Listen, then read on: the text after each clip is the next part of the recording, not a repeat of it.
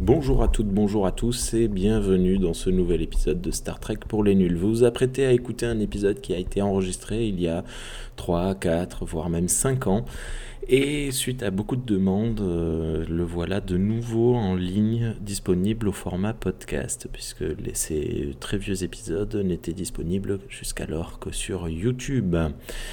Vous comprendrez donc que nous y faisons référence à des événements passés et j'espère nous pardonnerez pour cela. Bonne écoute à toutes et à tous sur le flux de Galaxy Pop. Bonjour à toutes et à tous et bienvenue dans ce nouvel épisode de Star Trek pour les nuls, le podcast. Aujourd'hui, nous attaquons le deuxième film de la trilogie Colère, Recherche et Retour. Aujourd'hui, nous allons à la recherche de Spock. Et pour m'accompagner ce soir, nous sommes particulièrement nombreux. Alors, on va commencer euh, comme d'habitude avec euh, les noobs. Bonsoir Renaud, comment vas-tu? Salut Rémi, ça va et toi? Oui, très bien. Et bonsoir Charles, bon année. Et salut à tous Comment ça va? Eh ben écoute, très très bien. Super.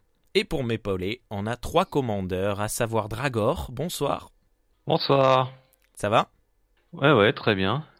Super. Matou, comment vas-tu? Bah, bonsoir d'abord, bonne année à tout le monde, et un peu fatigué. Ah, tu vas t'endormir dans les bras de Morphée, Morpheus. Ah non, c'est pas la bonne euh, trilogie. Non. Et nous avons ce soir l'arrivée officielle de Pauline. Bonsoir, comment ça va? Bonsoir, ça va. Cool. Alors, vous êtes bien sur les ondes de Parlons Trek, je suis Rémi et vous écoutez Star Trek pour les nuls.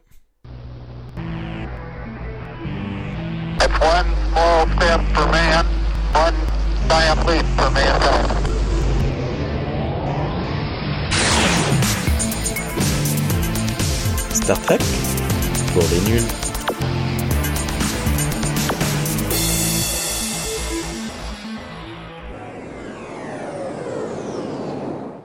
Bon, euh, ben comme je vous le disais en préparation de la soirée, euh, je n'ai pas pris de notes, je n'ai rien préparé.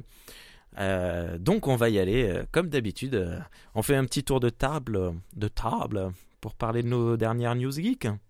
Ça vous dit? Yeah. Allez. Allez, est-ce qu'il y a quelqu'un qui veut commencer en premier? Eh ben écoute, je me lance. Allez. C'est parti. C'est. Alors, euh, moi j'ai un mois hein, de News Geek à rattraper. Euh, Il y a eu pas mal de nouveautés, notamment donc le nouveau Pokémon qui est sorti, euh, que j'ai massacré en une semaine et demie à peu près. Oui, c'est ça. Ensuite, je me suis fait Super Smash Bros Ultimate, qui pareil, excellent, une vraie tuerie. Euh, là, je dois être à la moitié du jeu à peu près. Euh, j'ai testé la démo euh, japonaise de Dragon Quest Builder 2 aussi, qui est qui a l'air vraiment très très bon. Donc j'ai hâte que le jeu sorte. Il est sorti au Japon là actuellement. On est le 7 euh, janvier et il devrait sortir normalement au courant de l'année en Europe. Donc voilà, j'ai très hâte. Et bah hier, j'ai fait un gros craquage. Je me suis commandé la PS4 Pro édition Kingdom Hearts, voilà, qui va sortir du coup le 25 euh, janvier, donc pour la sortie de Kingdom Hearts 3. C'est pour ça que tu as demandé qui veut acheter une PS4. Voilà, qui veut une PS4 parce que j'en ai une en rab, du coup, merci. Voilà, et elle est vendue, hein, ça sert à rien de m'envoyer vos annonces. Oh, Là. j'avais peut-être une touche pour toi. Ouais, ouais, ouais, ouais. Tu avais les, euh, Non, les anciens Kingdom Hearts Parce qu'ils les ont Alors, ressortis, euh, moi, je PS4. suis un très très grand fan de la série en fait. Mais dis-moi, Renaud, connu ne serais-tu euh, toi non plus, euh, ne serais-tu toi euh, euh, Ben merde, bravo. Eh, eh, eh, eh, Mais dis-moi, Renaud, est-ce que est-ce Vous que l'avez cassé ga. Renaud, apparemment, toi non plus, tu n'écoutes pas les Star Trek pour les nuls parce que euh, quand même, euh, Charles et King- Kingdom Hearts, euh, c'est J'écoute, histoire d'amour. mais si Une- tu avais une écouté grande la question, je lui ai demandé s'il avait sur PS4 les anciens, parce qu'il propose une offre en ce moment sur un, Oui. un site pour les deux premiers jeux. si t'avais mieux euh, articulé ta question. euh, Ah bah oui, mais bon, ça sert à rien de l'engueuler. Non, bah, Ah, je vais reprendre du début, comme ça tout le monde sera au courant, tu vois. Euh, donc moi, j'ai commencé sur PS2, Kingdom Hearts, ça va être le 1. Euh, j'ai adoré l'histoire, je me suis pris le 2. Puis j'ai entendu parler qu'ils allaient sortir une version sur euh, DS, donc j'ai acheté une DS pour euh, jouer à la version DS. Puis ils ont annoncé une version PSP, j'ai acheté une PSP pour pouvoir jouer à Kingdom Hearts. Puis une, euh, ils ont annoncé une version sur 3DS, j'ai acheté une 3DS exprès pour jouer à Kingdom Hearts. une version Et Amiga. après, Voilà. Non, non. Après, ils ont dit, eh ben écoutez, Kingdom Hearts 3 sortira sur PS3. J'ai acheté une PS3. Et là, je me suis fait enculer. Euh, donc, du coup, euh, sur PS3, je me suis rongé le frein sur les remakes qu'ils avaient sortis euh, 1.5 et 2.5 à la fin de vie de la PS3. Donc, euh, que j'ai acheté également. Euh, ils ont ressorti euh, sur PS4. Donc, je me suis dit, bah, quitte à, bah, je vais tous les racheter sur PS4, y compris le 2.5 du coup, euh, 2.8 avec la nouvelle aventure euh, du coup euh, de euh, Aqua. Et ben, du coup, en- à mon voyage au Japon, je me suis acheté l'intégralité des jeux version japonaise aussi. Voilà. Donc, Eh ben. euh, si vous voulez faire acheter un truc à Charles, hein, vous savez ce qu'il vous reste à faire. Voilà, c'est ça. dire quel prochain Kingdom Hearts qui va sortir dessus. C'est ça. Et j'achète la console de suite. Je réfléchis pas en fait. Je suis un peu con là-dessus. Tu La veux console ou on peut te faire acheter autre Il, chose? il- paraît qu'il y a le prochain Kingdom Hearts qui sortira sur les chaussures de Rémi. Ah Oui, mais lui, il est déjà client, lui. c'est ça. Bon, c'est mes parents en fait qui sont clients, mais bon. Ça revient au même. Allez, Je sens euh, une once est-ce- de reproche dans ta voix. Non. Est-ce que tu as d'autres choses à nous partager, euh, Charles? Euh, après, bah pareil, au niveau ciné aussi, il y a eu pas mal de trucs, dont les Animaux Fata- Fantastiques 2 aussi. Euh, vraiment excellent. Euh, un très très bon film, je trouve. Euh, on a eu quoi après? On a eu le... Ah, qu'est-ce qui est sorti après en super-héros? Aquaman? Aquaman. Ah oui, Aquaman, euh, que j'ai trouvé moyen, personnellement. Et après, bah, il y avait le Spider-Man, euh, le nouveau Spider-Man euh, New... Non, euh, comment il s'appelle? Alors, le titre, le titre américain, c'est Into the Spider-Verse. Voilà, c'est Et ça. le titre le- français, entre guillemets, c'est New Generation. Voilà, le Parce New qu'on continue Generation. à traduire des titres anglais en anglais, En euh, par d'autres titres anglais. C'est toujours aussi Voilà. débile, mais voilà. Voilà, et j'avais très envie de le voir, puisqu'il y avait des très bonnes critiques dessus, et j'aimais beaucoup le rendu visuel euh, de la bande-annonce, sauf que bah, malheureusement, travaillant jusqu'à 19h le soir, et mon cinéma ne... avait des séances, comme on était en vacances, à partir de 18h. Voilà, donc je me suis retrouvé euh, sans pouvoir le voir. Donc un peu dégoûté là-dessus. Et sinon, c'est tout. Ok. Euh, ben d'abord, euh, je suppose que le film que tu aurais vu, ça aurait été la version française euh, doublée par des footballeurs, donc je pense que tu, tu n'aurais rien raté. Autant, le- autant te débrouiller et le regarder c'est en version originale. On parle des youtubeurs, non aussi, euh, Il y a des youtubeurs arrête aussi. de mettre des, arrête de mettre je des tacles. Des. Oh, joli, joli. Bravo. Alors attendez, juste Pauline a dit des youtubeurs. Il y a des youtubeurs qui ont fait Non, aussi. non, non, je, je dis ça comme ça. Souvent, dans les films d'animation, euh, ils aiment bien lâcher un petit. Ça, il y a un youtubeur qui Ah oui. euh, il- Ah oui, euh, oui, ouais, mais carrément. Je suppose que c'est pas. Ouais, les footballeurs, ça doit être la même qualité. euh. Après, euh, au niveau des mauvais. footballeurs, d'après ce que j'ai compris, ils sont très mauvais, mais ils ont Mais ils ont. Mais ils ont. Ah. J'ai pas entendu la fin. Alors Charles a pris un coup de poil euh, parce que son épouse adore les footballeurs. Charles est cassé. Est-ce que quelqu'un d'autre veut continuer? On Matou. aura un réparateur pour réparer Charles. Ma- Matou, aurais-tu des news geeks à nous partager? Non, très peu. Euh, de toute façon, enfin, en news euh, depuis décembre, ben moi, je me suis maté euh, les tutos des meilleurs euh, calendri- calendriers de la vente de maquillage et euh, autres soins. Moi, je trouve ça super. Ah, D'ailleurs, euh, il y en avait qui étaient vraiment très très beaux, euh, très bien décorés, très cher aussi pour certains. Tu peux aller jusqu'à 200 euros pour euh, celui euh, ah j'ai oui so- non c'est pas The Body Shop c'est je sais plus oui c'est euh, c'est Lush qui est euh, qui est à 200 euros. Mais bon après euh, quand tu vois la la ce qui te donne avec c'est assez beau. Moi j'ai bien aimé. C'était c'est vraiment euh, mignon. Sinon j'en ai profité aussi pour faire d'autres choses que je fais pas. J'ai euh, pu voir Assassin's Creed Odyssey étant pas un joueur. J'ai profité d'héberger un pote qui jouait euh, dessus. Et j'ai trouvé que c'était très intéressant et c'est assez rare pour être souligné. Je crois Comment que tu arrives? Charles, Charles l'adore ce jeu. Alors, le Odyssée, je l'ai pas fini, mais euh, Ah. il faudrait vraiment que je m'y mette en fait. D'accord. Donc euh, tu sais pas la fin. Non, je connais pas la fin. Alors pour la petite histoire, il y a, je veux dire, ils ont commencé à faire une un virage RPG qui, dans le monde du RPG, est encore euh, relativement gentil, mais tu as plusieurs fins possibles. Tu as neuf fins possibles euh, à la quête principale du héros sur sa famille, mais tu as aussi euh, d'autres quêtes euh, secondaires qui amènent d'autres fins possibles. Plus le fait qu'ils ont vraiment voulu faire un, un épisode extrêmement copieux, avec beaucoup de moments très agréables sur la Grèce antique et tout. Donc euh, c'est bien écrit et très généreux. Ça renouvelle la licence dans un sens.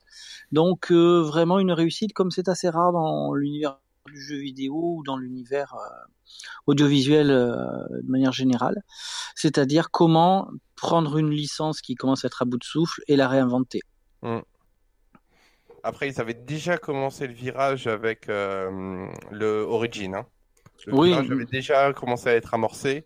Euh, Odyssey n'est qu'un Origin en fait euh, point 5 quoi. Ils ont vraiment un peu plus tourné le virage RPG avec les fins multiples et tout ça.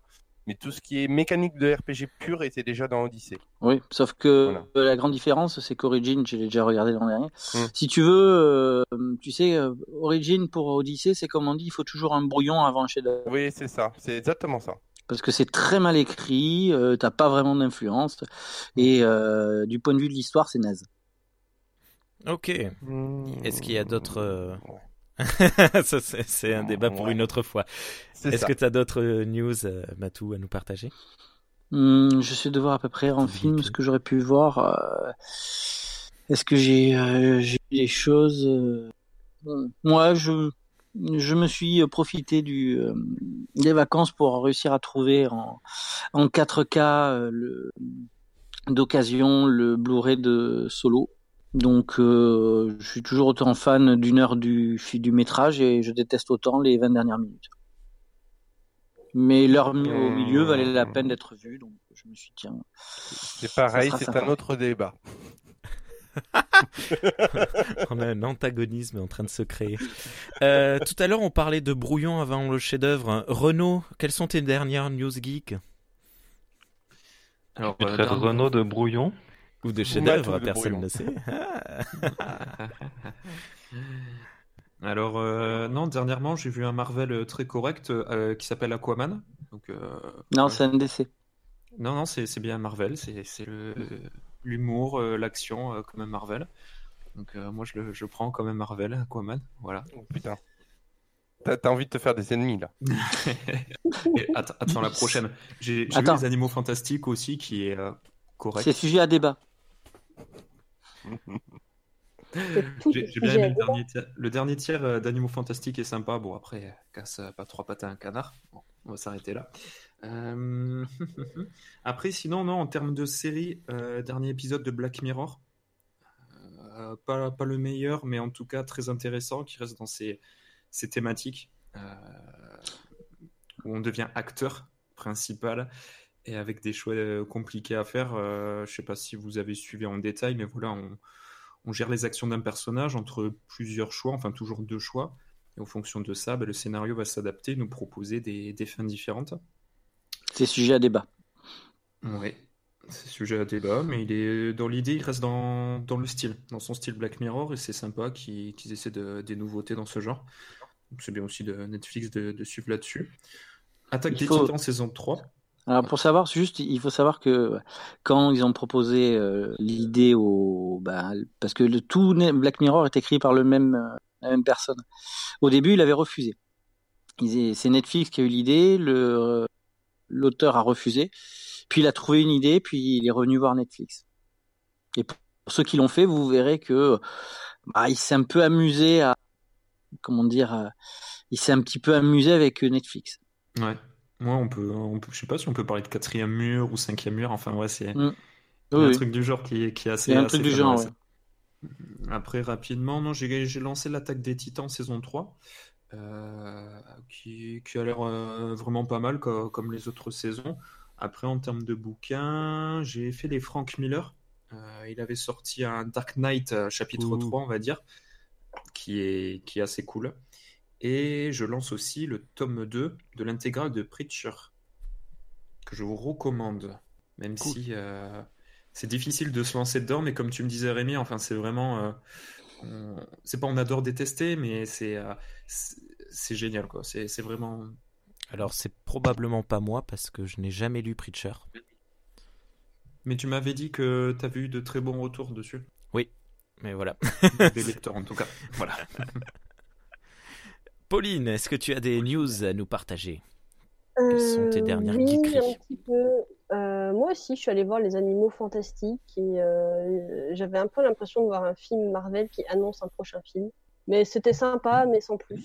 Euh, puis bon, y a les, ça s'appelle les animaux fantastiques, mais il n'y a pas trop trop d'animaux dedans en fait, comparé au premier. Et Ça a été mal traduit, ça, non, je crois? Parce que le premier film. Euh, Non, c'est The Fantastic Beasts. Euh, ouais. Ah, d'accord. Ouais, ouais. Non, c'est juste qu'ils font, ils veulent faire une, tri- enfin, ils ont voulu faire une trilogie avec une histoire qui suit sur un, sur un, sur une idée euh, d'un, d'adapter un livre qui n'en est pas un, et ben forcément, euh, quand ils veulent, enfin, ils veulent faire une histoire, euh, ils sont obligés de, de s'éloigner euh, du, de la matière première qui est le livre des animaux fantastiques, quoi. Enfin bon, c'est, euh, Ah, le, le gros souci, je pense, c'est qu'ils voulaient pas faire. euh, le, le problème, c'est que Harry Potter s'appelle Harry Potter dans tous les pays. Norbert Dragono, c'est que en France. Et donc, du coup, euh, Ouais. faire un titre comme ça, euh, c'est très compliqué avec un nom de personnage qui n'est pas le même partout.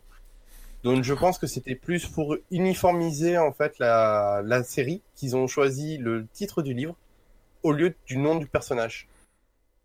Ouais, ouais, mais du coup, autant dans le premier, je trouvais que ça se raccrochait encore parce qu'on voyait quand même pas mal euh, Mhm. Newt euh, Bah, ça tournait, ça euh, tournait de autour, ça découvrir, tournait euh, autour de la recherche Ouais, des animaux ça. et tout Alors ça. que là, euh, à, à part au début, quand on le voit dans son euh, dans son atelier valise, euh, après, euh, enfin c'est puis ça fait vraiment trop d'expositions euh, qui préparent la suite du film et euh, c'est un peu euh, c'est j'ai un peu l'impression de voir une, une grosse bande annonce pour les films d'après. Et euh, sinon, euh, j'ai regardé le sur Netflix le dessin animé euh, She-Ra. Euh, Et tu as. que j'ai bah, adoré.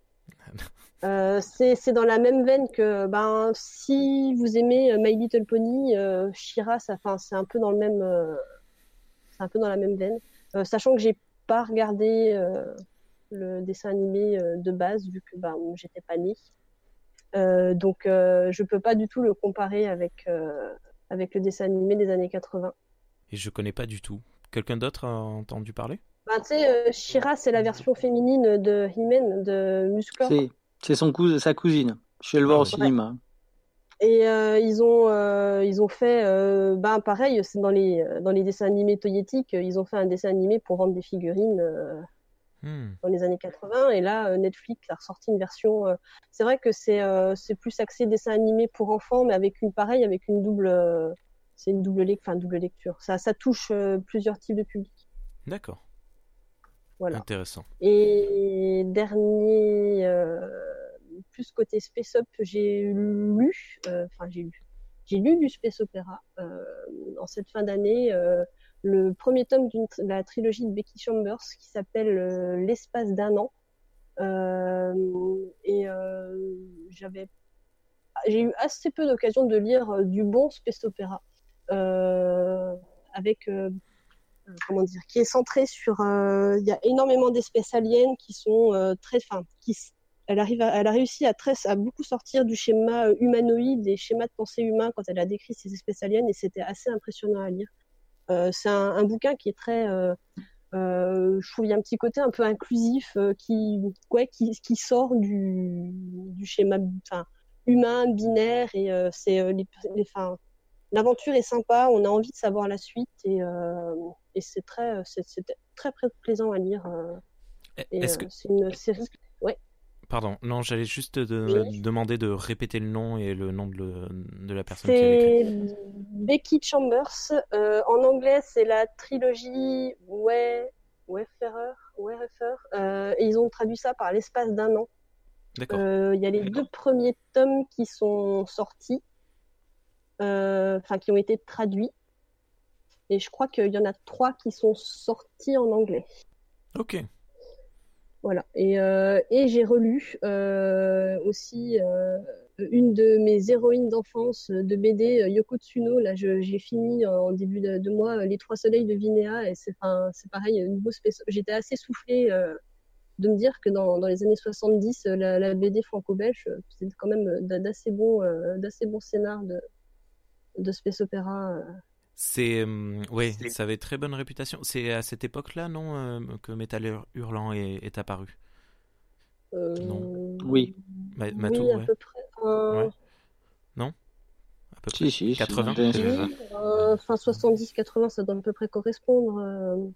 Ouais, on a, on a été très Et, très euh, bon dans ces époques-là. Ah oui, on a été bon dans ces époques-là. Ok. Mais bon, et du coup, euh, ouais, Yoko Tsuno, c'est un- une série de BD que j'ai, je- enfin, j'ai lu étant gamine et euh, que je redécouvre avec plaisir euh, en ce moment. J'en lis un petit tome de temps en temps. Et, euh, ouais, et ce tome-là en particulier, c'est vrai qu'il y a un petit peu de techno-blabla, un peu d'exploration. C'est c'est vraiment très bien. Ok. Dragor, est-ce que tu aurais des choses à nous partager? Euh, ouais, j'en ai quelques-unes. Euh, ben on va continuer dans les dans les romans. Euh, j'ai lu la trilogie de la probabilité de Nancy Kress. C'est du space opéra euh, euh, assez poussé dans les dans les concepts de science-fiction. C'est même assez impressionnant. Enfin moi, il y a certains passages qui m'ont donné le vertige au niveau euh, d'à quel point elle a creusé au niveau scientifique certains certains sujets. Alors je vais pas présenter l'univers parce que ça serait trop long, mais euh, en gros ça s'appelle la trilogie de la probabilité parce que euh, il découvre en orbite d'une planète un objet. Euh, alors vite fait, c'est il y a une, ancienne, c'est un peu Stargate, il y a une ancienne espèce extraterrestre qui a laissé des portails dans différents systèmes solaires. Personne ne comprend comment ils fonctionnent, mais on sait qu'ils permettent de faire passer des vaisseaux d'un système solaire à l'autre. Le portail du système solaire terrien euh, se trouvait, euh, je sais plus, du côté de du côté de, Neptune, en orbite autour de Neptune. Bref, il découvre un- une planète habitée et en orbite autour de cette planète, il y a euh, un objet qui a l'air d'avoir été créé par la même espèce qui avait créé les portails. Et cet objet, ils l'étudient, ils comprennent pas vraiment à quoi il sert ni comment il fonctionne. Mais tout l'enjeu du bouquin, c'est justement que il modifie les champs de probabilité quantique, Euh, ce qui fait que ça va ça va créer des, des, des, des différences dans la dans la manière dont le dont une particule quantique va se va se positionner euh, euh, quand elle est quand elle est observée. Et ça ça crée tout un truc. euh, ça affecte euh, notamment la civilisation qui vit sur cette euh, sur cette la planète qui est en dessous, euh, où ils ont un ils ont un truc qui s'appelle la réalité partagée. Euh, C'est-à-dire que euh, ils peuvent pas être en- avoir une conception du monde différente entre eux, sinon ça leur provoque des, des maux de tête terribles. Et donc ils voient tous Ah. le monde de la même façon, et donc il n'y a pas de guerre, et euh, il n'y a pas de y a pas de conflit en fait. Ils sont pacifiques, ils, et puis ils passent leur temps à cultiver des fleurs et à se les échanger. Enfin c'est c'est assez euh, c'est assez il y a, des il y a des il y a des trucs, il y a des meurtres, il y a des choses comme ça parce qu'il y a toujours un délai. Mais euh, et ça, et ça c'est lié euh, dans les synapses. euh, alors je me rappelle plus exactement parce que c'est c'est hyper précis, mais il y a il y a un endroit dans les connexions synaptiques qui fait que euh, si le courant passe d'un neurone à l'autre ou pas, c'est lié à une seule particule. Et donc c'est euh, c'est cette particule là qui va faire que ça passe ou non, et donc c'est euh, le champ de probabilité quantique de cette particule qui va affecter euh, ce, ce passage-là. Et, euh, et donc ça, ça se relie à ça. Et du coup, on part de, de, de la physique quantique assez euh, assez pointue à euh, de la sociologie autour du fonctionnement de ce peuple, etc. Et c'est euh, c'est super. Enfin voilà, je je- j'en dis pas plus, mais c'est si vous voulez vous creuser la tête sur de la science-fiction bien bien poussée, euh, ça ça vaut le coup quoi. Eh, c'est pas du Star Wars, quoi. Et alors, juste par rapport à la sociologie que tu viens d'évoquer, ça m'a rappelé une petite histoire qui m'est arrivée hier. Hier, j'ai j'ai pris la parole de- devant quelques personnes, j'ai parlé. Et véridique, à, à la fin, il y a une personne qui est allée voir mon épouse et qui lui a dit euh, Ton mari, il est sociologue Euh, Non, pas du tout, il est vendeur de chaussures. Pourquoi? Parce que j'ai rien compris à ce qu'il a dit. Du coup, du coup en fait, euh, des fois, la physique quantique, tu comprends rien, et la sociologie non plus. Donc, c'est pas- enfin bref. Voilà. Est-ce ouais. que est-ce que tu avais d'autres choses à nous partager euh, Oui, alors en, en beaucoup plus léger, euh, j'ai vu euh, Mortal Engines au cinéma. J'ai adoré l'univers. Après le scénario, on va dire qu'il est cliché. Mais bon, euh, comme, euh, comme beaucoup de films qui sortent au cinéma, quoi. Donc euh, il est, je dirais pas qu'il est mauvais au sens euh, vraiment ignoble, mais bon, il est cliché, quoi. Donc si vous aimez le steampunk, allez le voir. Enfin, euh, procurez-le vous-le, parce qu'il sera plus au cinéma où l'émission sortira. Et euh, sinon, euh, ça sert à rien parce que c'est pas le scénario qui, qui vous intéressera, quoi. C'est vraiment pour l'univers qu'il est, qu'il est cool. Euh, et sinon, j'ai vu, ben, Charles en parlait tout à l'heure, j'ai vu euh, Spider-Man euh, Into the Spider-Verse, euh, qui, alors moi, les films de super-héros, euh, pour le dire poliment, ça me sort par les yeux. J'en peux plus euh, de, de ça. J'ai, plus vraiment envie d'en voir. Et là, j'avais un pote qui me disait, ah, va le voir celui-là, tu vas voir, c'est pas pareil. euh, c'est c'est différent, c'est de l'animation, c'est le c'est pas le MCU, c'est et du coup je me suis dit bon allez on va aller voir. Et effectivement, je me suis pas énervé devant, ce qui est déjà un gros point positif. Et non, il est il est très sympa. Il est très sympa, il est euh, rafraîchissant justement dans cette espèce de marasme super héroïque où c'est un peu tous les toujours la même chose. Euh, là c'est là c'est très frais, c'est euh, très euh, c'est beaucoup plus original. C'est bien déjanté quand il, c'est bien déjanté quand il faut. Ça hésite pas à partir un peu loin dans les délires. Et euh, visuellement, c'est assez original. C'est euh, espèce de, de 3D qui, qui, qui essaye de faire un effet euh, vieux comics imprimé avec les, les, les points euh, de, des, des imprimantes qui avaient pas des, couleurs là qui sont pas très bien faites, avec les couleurs qui bavent derrière, même comme sur les vieux comics. Mais ça reste de la 3D avec une animation 3D, c'est assez intéressant comme mélange. Euh, et le seul truc qui m'a gêné au départ, c'est que c'est saccadé. Euh, je sais pas pourquoi ils ont fait ça. Il y a sûrement une raison. Oui, Mais en fait, on s'y habitue très vite. Donc du coup, c'est finalement c'est pas gênant. Ça gêne qu'au début, quoi. Le, le saccadage, c'est fait exprès, c'est pour donner un rendu euh, réaliste, façon euh, film d'animation en pâte à modeler. À la chic Ken Run. Ouais, voilà. Ou, Ouais, euh, bah ça marche pas. Et voilà, je sais pas, ils auraient dû faire un délai plus Ouais, grand ou plus court, mais euh, là tel que c'est, c'est. Ok. En fait, c'est censé sinon, donner euh, du poids à l'image. Le fait que ça soit saccadé, les personnages ont l'air plus lourds en fait, à avoir plus de, de poids et de ressentir en fait leurs mouvements techniquement. Ouais, bah j'ai pas, ça me l'a pas fait. Mais euh, bon, c'est c'est c'est un détail. Mais euh, vraiment, il y a il y a notamment un passage que j'ai adoré, c'est euh, ils sont chez Tante May, ils sont attaqués par des méchants et Tante May elle prend une batte de baseball et elle commence à les tabasser. Et je trouve ça trop cool de voir Tante May euh, en mode euh, énervé. C'est euh, assez marrant. faut savoir Euh, que tu sais, c'est l'un des auteurs, c'est euh, Phil Lord, qui est euh, auteur de Tempête de boulettes géantes, qui ensuite sont passés au film live avec euh, 21 puis 22 Jump Street et qui était les réalisateurs de Solo avant qu'il soit débarqué par euh, Lucasfilm. D'accord. Pour ceux qui ont vu ces films, on comprend un petit peu l'esprit euh, à la fois d'avoir euh, un côté déjanté, mais euh, pas que, d'arriver à mettre derrière euh, bah, une, histoire avec euh, quelque chose à dire. Après, on aime ou on n'aime pas ce qui est dit, mais au moins, c'est pas que euh, tourné à vide. Ouais, ouais. C'est vrai. Je, rejoins cet avis. Et dernier truc, alors c'est pas vraiment nouveau parce que c'est du rétro gaming, c'est un jeu d'arcade que j'ai découvert ben là dans le- il y a deux semaines, je crois. C'est un beat'em up Donjons et Dragons, enfin dans l'univers de Donjons et Dragons qui s'appelle Donjons et Dragons Tower of Doom, qui peut se jouer en théorie jusqu'à 4. Alors moi j'y joué sur émulateur, j'ai que deux manettes, euh, donc euh, on y a, y joué à deux, et qui est vraiment très sympa. Euh, il a vraiment une bonne dynamique. Euh, on choisit entre quatre euh, quatre classes, enfin quatre personnages plutôt. C'est pas vraiment des classes, mais bon, il y a l'elfe, il y a le le prêtre, le guerrier et le nain. Donc l'elfe et le prêtre. euh, Alors en fait, l'idée c'est que il y a euh, une touche pour attaquer euh, les déplacements comme dans un beat'em classique. On ramasse des objets et en fait, selon selon le personnage qu'on a, on peut ou pas utiliser les objets qu'on ramasse. Et en fait, euh, du coup, c'est avec ça que joue la magie euh, et, euh, et les autres armes. Et c'est très dynamique, c'est très beau. il est vraiment très très joli. Et euh, ce qui est vraiment intéressant, jouer tout seul, c'est sympa, mais voilà. Ce qui est vraiment cool, c'est le côté coopération, on joue ensemble euh, à, combattre des, des monstres, etc.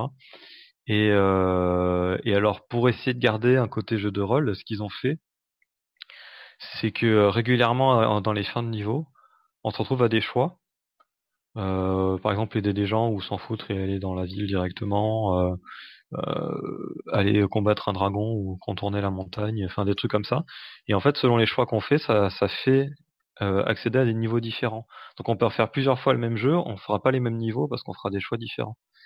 Et euh, c'était, c'est pas grand chose, mais c'est pas bête euh, et c'est assez sympa. Quoi. Et voilà, j'ai terminé.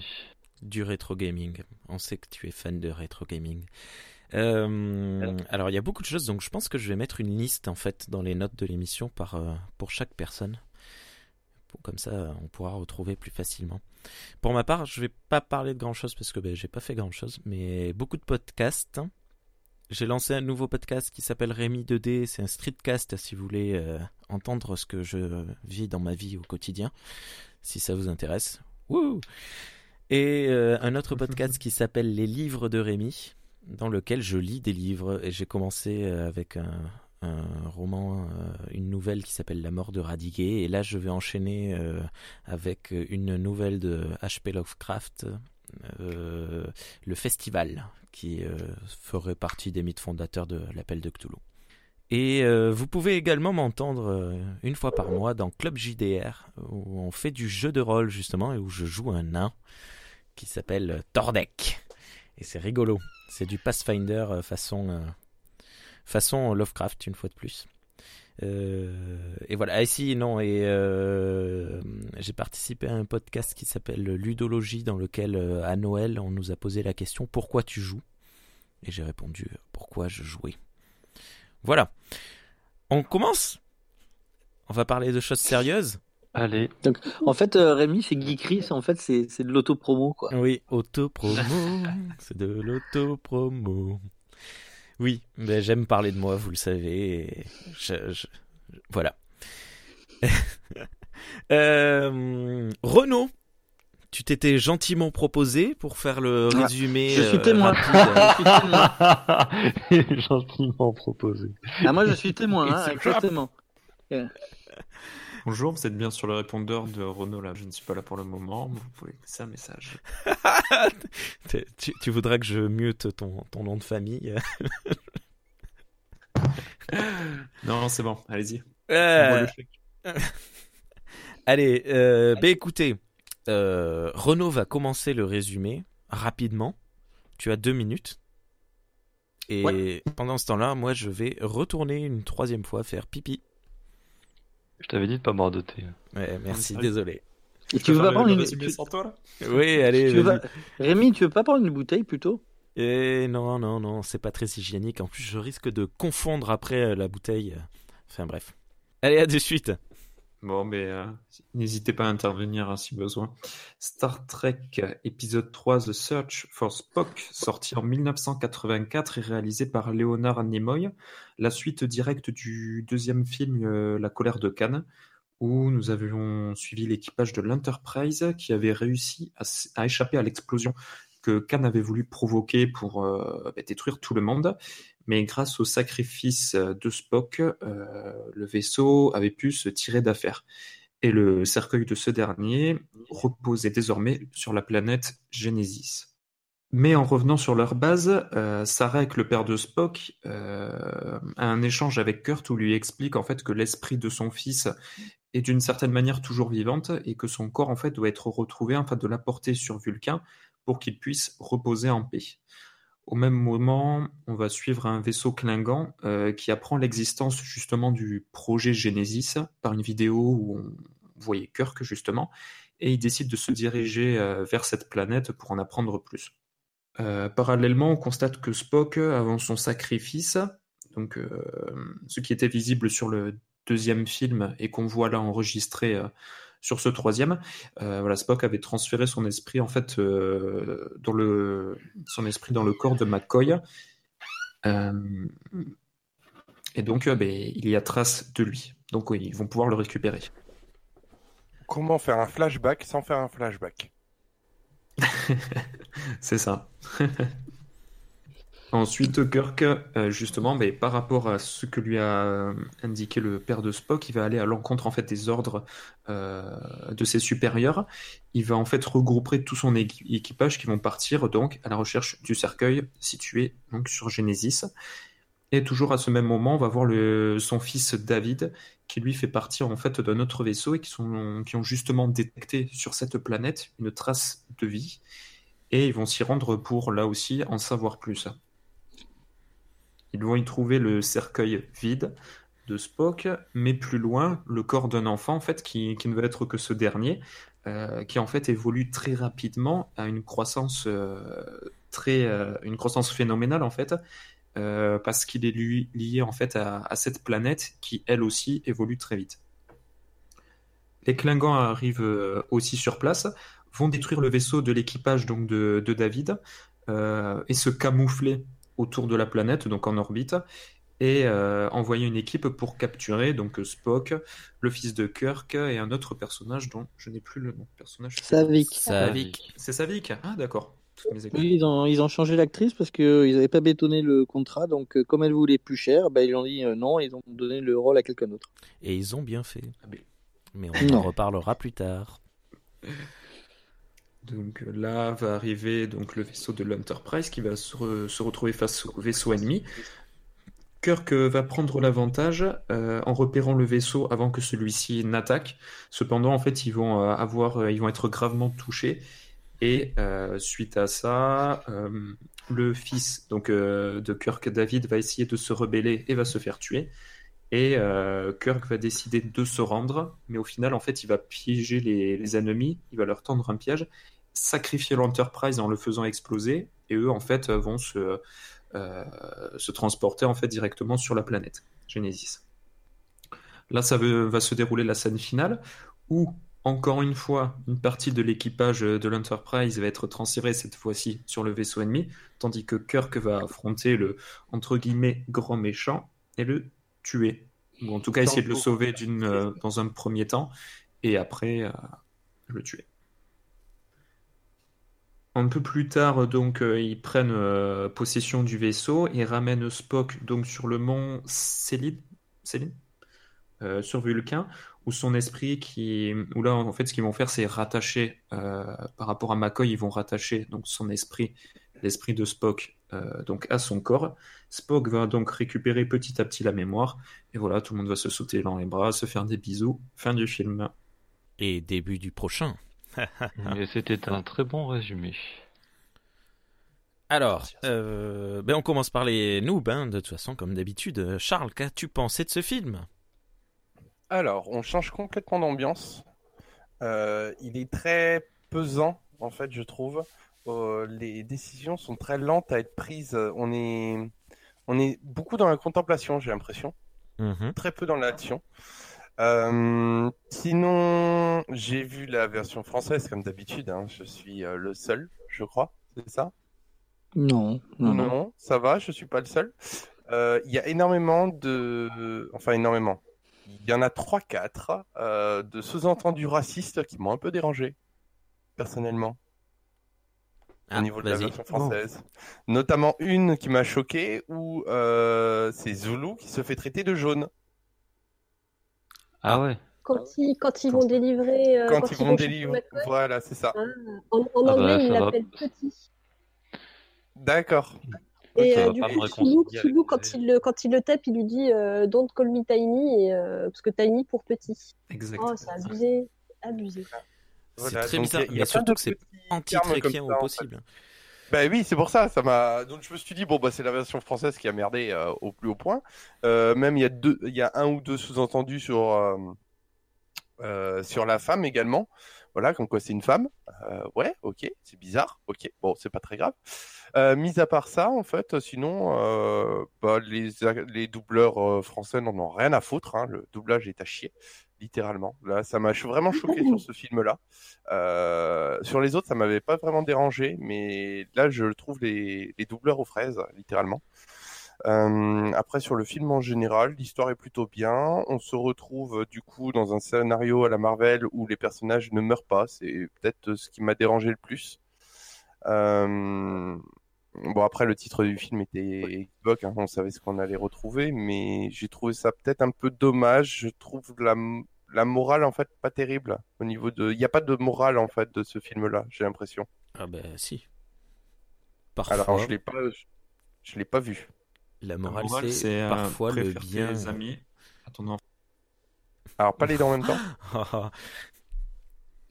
Alors il disait, euh, Renaud disait, la morale c'est préfère tes amis à ton enfant. Ouais. Voilà. Et moi je disais non, la morale de, de ce film est l'inverse de la morale du deuxième film euh, et, euh, et devient euh, donc euh, le parfois le, le, le- le bien de, du seul l'emporte sur euh, l'ensemble. C'est mal dit en français, c'est c'est pas facile à dire. Il Ouais. faudrait trouver une autre, une autre, enfin, la retravailler un peu. Mhm. Euh, le besoin. C'est un pour tous et tous pour un, quoi, en gros. bah, c'est ça, hein, en gros, le, le deuxième film, c'était un pour Non, tous, et là, c'est ça, pour un, quoi. Voilà. Ah oui, Non, ouais, ça peut ouais, être- ouais, ça c'est ferait une duologie. comme- Ouais, ouais, ouais. Mhm. Ça peut Après, être Char- aussi euh, comme euh, on fait un effet de, de balance, c'est-à-dire que euh, Spock s'est sacrifié pour son, son équipage, enfin en tout cas pour Kirk, et en échange, Kirk ne va pas bon se sacrifier, mais indirectement son fils pour le sauver à son tour. Ou eux font tout, enfin, sacrifient plus ou moins leur carrière parce qu'ils prennent pas mal de risques, de risques pour, euh, Hmm. pour le sauver Et le vaisseau. Après, euh, Charles, il faut que tu saches que euh, il a été dit, c'est une des interprétations que euh, le fait que Genesis était un projet euh, prométhéen dans lequel les humains arrivaient à la création d'un monde, le troisième était une manière d'expliquer que non, en fait, l'humanité n'avait pas réussi à créer un monde, vu que Genesis est un échec. Oui, C'est-à-dire que c'était l'une des morales de, je crois, qui a été quand même redite par euh, Nimoy, que c'était euh, ce projet euh, Genesis devait échouer pour montrer la faillibilité de l'humain et donc Oui, qu'on n'est pas encore que arrivé. L'homme n'est pas Dieu, quoi, en gros. voilà exactement. Voilà, ouais. Je vois. Mais sinon, dans l'ensemble, c'est plutôt un bon film. Voilà. Ok. Et toi, Renaud, t'as-tu donc aimé ce film? Euh, je, suis, je suis un peu comme Charles. Euh, c'est vrai qu'il y a beaucoup, et ça, je pense que c'est un avantage euh, par rapport à des films qu'on peut voir. C'est, il n'y a pas beaucoup de dialogue, c'est beaucoup dans le non-dit euh, sur l'intensité des, des scènes, ce genre de choses. Donc ça, ça j'appréciais. Après, pour moi, le, gros souci du film, c'est dans, dans, dans les enjeux. Je trouve ça manque d'enjeux. Il y a cet objectif qui est fixé. de celle de, en gros, de, ramener une, sorte de, quête un peu, euh, pas philosophique, mais de, ramener l'esprit de Spock et tout ça. Mais, euh, mais voilà, sans, forcément de tension, parce qu'au pire, ils perdent quoi? Ils, perdent à laisser mort à mort. Donc, euh, il n'y a pas trop d'enjeu. Et l'ennemi du, film, enfin, ce qu'ils ont voulu faire avec les Klingons, je vois pas que ça comme, comme des ennemis. Je veux dire, ils sont plus ridicules qu'autre chose. Enfin, le chien et tout ça, ou quand ils s'entretuent dans le vaisseau, c'est. J'ai trouvé ça assez moyen. J'ai beaucoup aimé la, musique de générique d'intro. J'ai j'ai pas noté euh, qui avait fait la, la musique, mais j'ai beaucoup apprécié. Il y a quelques scè- scènes quand même qui sortent du lot. Il y a celle entre Kirk et, euh, et Sarek. Quand Sarek en fait va dans, dans l'esprit de Kirk, euh, retrouver ses, euh, enfin sa, sa mémoire un peu et tout ça, il y a des gros plans, notamment sur l'œil avec un fond sombre et tout ça. C'est, j'ai bien apprécié. Le jeu de lumière aussi, qui est cool. Euh, voilà, après sinon, pas forcément dans les dialogues, les, les plans, la réalisation de, de choses qui sortent du lot. Euh, Qu'est-ce que j'ai de no- noter d'autre? Oui, voilà, le décès de David. Euh, on n'a aucun lien qui est fait entre David et Kirk, à part ceux qui sont au courant. Il n'y a aucun rappel par rapport à ça, il n'y a aucune euh, profondeur qui est donnée. Donc à sa mort, euh, j'ai rien ressenti du tout. Alors qu'en y repensant, je me disais, mais, mais c'est horrible ce qui se passe. Juste pour retrouver un de ses habits, il euh, a perdu son fils, mais il y avait aucune dramaturgie, quoi. Enfin, j'ai rien trouvé là-dessus. C'est ce que je trouvais manquant. Mais voilà, après, les, décors sont beaux, les peintures là sous forme de décors sont beaux. La dernière scène où, Spock ben, est ramené entre guillemets à la vie, ça m'a fait penser à des décors à la Stargate le film qui sont euh, super. Et, euh, et voilà dans l'ensemble. Ah, euh, la musique est de James Horner. Horner, Oui, merci. Merci. Voilà. Si tu veux, il y a une petite émission de Star Trek pour les nuls qui s'appelle Les Musiques, dans laquelle euh, un très gentil présentateur euh, te parle de la musique des films. Autopromo, c'était l'autopromo. Et, Ah oui, j'ai euh, beaucoup aimé la référence à, aussi à Stanley. Pardon? La référence à Stanley. Ah, Stan Lee. Ah, il y a une référence à Stan Lee dans, dans ce film? Il fait un caméo Non, mais je sais pas. Non, mais à un moment, il y a un des vaisseaux qui s'appelle Excelsior, alors euh, j'ai versé le larme. Mm. Ah. Euh, alors, pour Donc, ma pas- part, j'avais été. Au passage, enfin, Excelsior, c'est l'une des devises de New York. Et devise euh, monétique ou? Non, mais c'est une devise. Je te, je c'est comme. euh, Excelsior. non, mais Flectuac euh, Nec Mergitur, c'est la devise de Paris. Ah, moi je croyais que c'était juste une chanson de, de Brassens. Non, non, c'est la devise de Paris. C'est- pas une chanson de Brassens en plus. Bref. Euh, et juste. euh, Normalement, c'est un euh, mot, c'est un mot latin qui a été utilisé dans plein de trucs en fait. euh, Vous cherchez Excelsior sur Wikipédia, sur la page d'homonymie, il y a une liste. C'est un, Mhm. un drap de lit de, de dizaines d'utilisations. Mais comme euh, Stanley était un New Yorkais qui le revendiquait, c'est pour ça qu'il il avait pris comme signature. Ah. Donc euh, c'est pas mal. Mais du coup, on sait pas pourquoi le vaisseau spatial s'appelle l'Excelsior. C'est un terme latin, comme il dit. Toujours est-il que j'ai toujours aimé le, le design euh, bah, parce que ça déclarait. euh, Enfin, c'est le premier de la classe, donc on l'appelait euh, ainsi. C'est la classe Excelsior. Moi, j'ai toujours adoré ce, ce design. Ouais, il est pas mal le- le- l'Excelsior. La maquette du vaisseau a été réutilisée euh, plusieurs fois dans différents sens. Ils l'ont retournée. C'est vrai? Ouais. Ah, c'est marrant ça. Je sais que. hum, euh, ben, il me semble que c'est dans TNG. À chaque fois qu'on voit un autre vaisseau que le- l'Enterprise, ben, c'est forcément un Excelsior. Ça, je trouvais ça un peu bizarre. Ils devaient avoir euh, pété toute leur maquette. Et... Non, mais tu, tu sais que. enfin, tu, tu parles de TNG, mais Ça qui pétait, c'est qu'ils réutilisaient beaucoup. Oui, mais toujours la même. Alors qu'ils en avaient euh, des quinzaines. Non, mais s'il faut, c'est le même stock shot qu'ils ont réutilisé. Tu sais qu'ils ont piqué au, au film, comme euh, toujours, euh, comme tu disais, on fait un flashback sans faire un flashback, ça permet de surtout de, de, de faire du temps de métrage que tu piques à un autre euh, film, donc euh, il te coûte rien. Hmm. Alors pour, pour savoir sur le film, d'après mes infos, le film a coûté 21 millions de dollars et le salaire de Shatner et le salaire de Nimoy, c'est 5 millions. Ouch. Voilà. Et euh, ça, ça a une incidence parce que les. Bon, bah, bon après, tu imagines que le reste du cast, il n'est pas venu pour gratos. Ce qui fait que Christopher ça Lloyd. décide. Ouais, mais enfin, Christopher Lloyd, il, il- il sortait surtout de son de sa série euh, Taxi. Il n'avait pas encore fait les, les Retours vers le futur, donc euh, Ah, surtout c'était pour lui une manière de. C'est l'année d'après. Hum, C'est d'après. C'est surtout une manière pour lui de casser son image de gentil dans, enfin de gentil, de, Christopher Lloyd quoi dans la série Taxi euh, des années 60, euh, fin des années 70, début des années 80.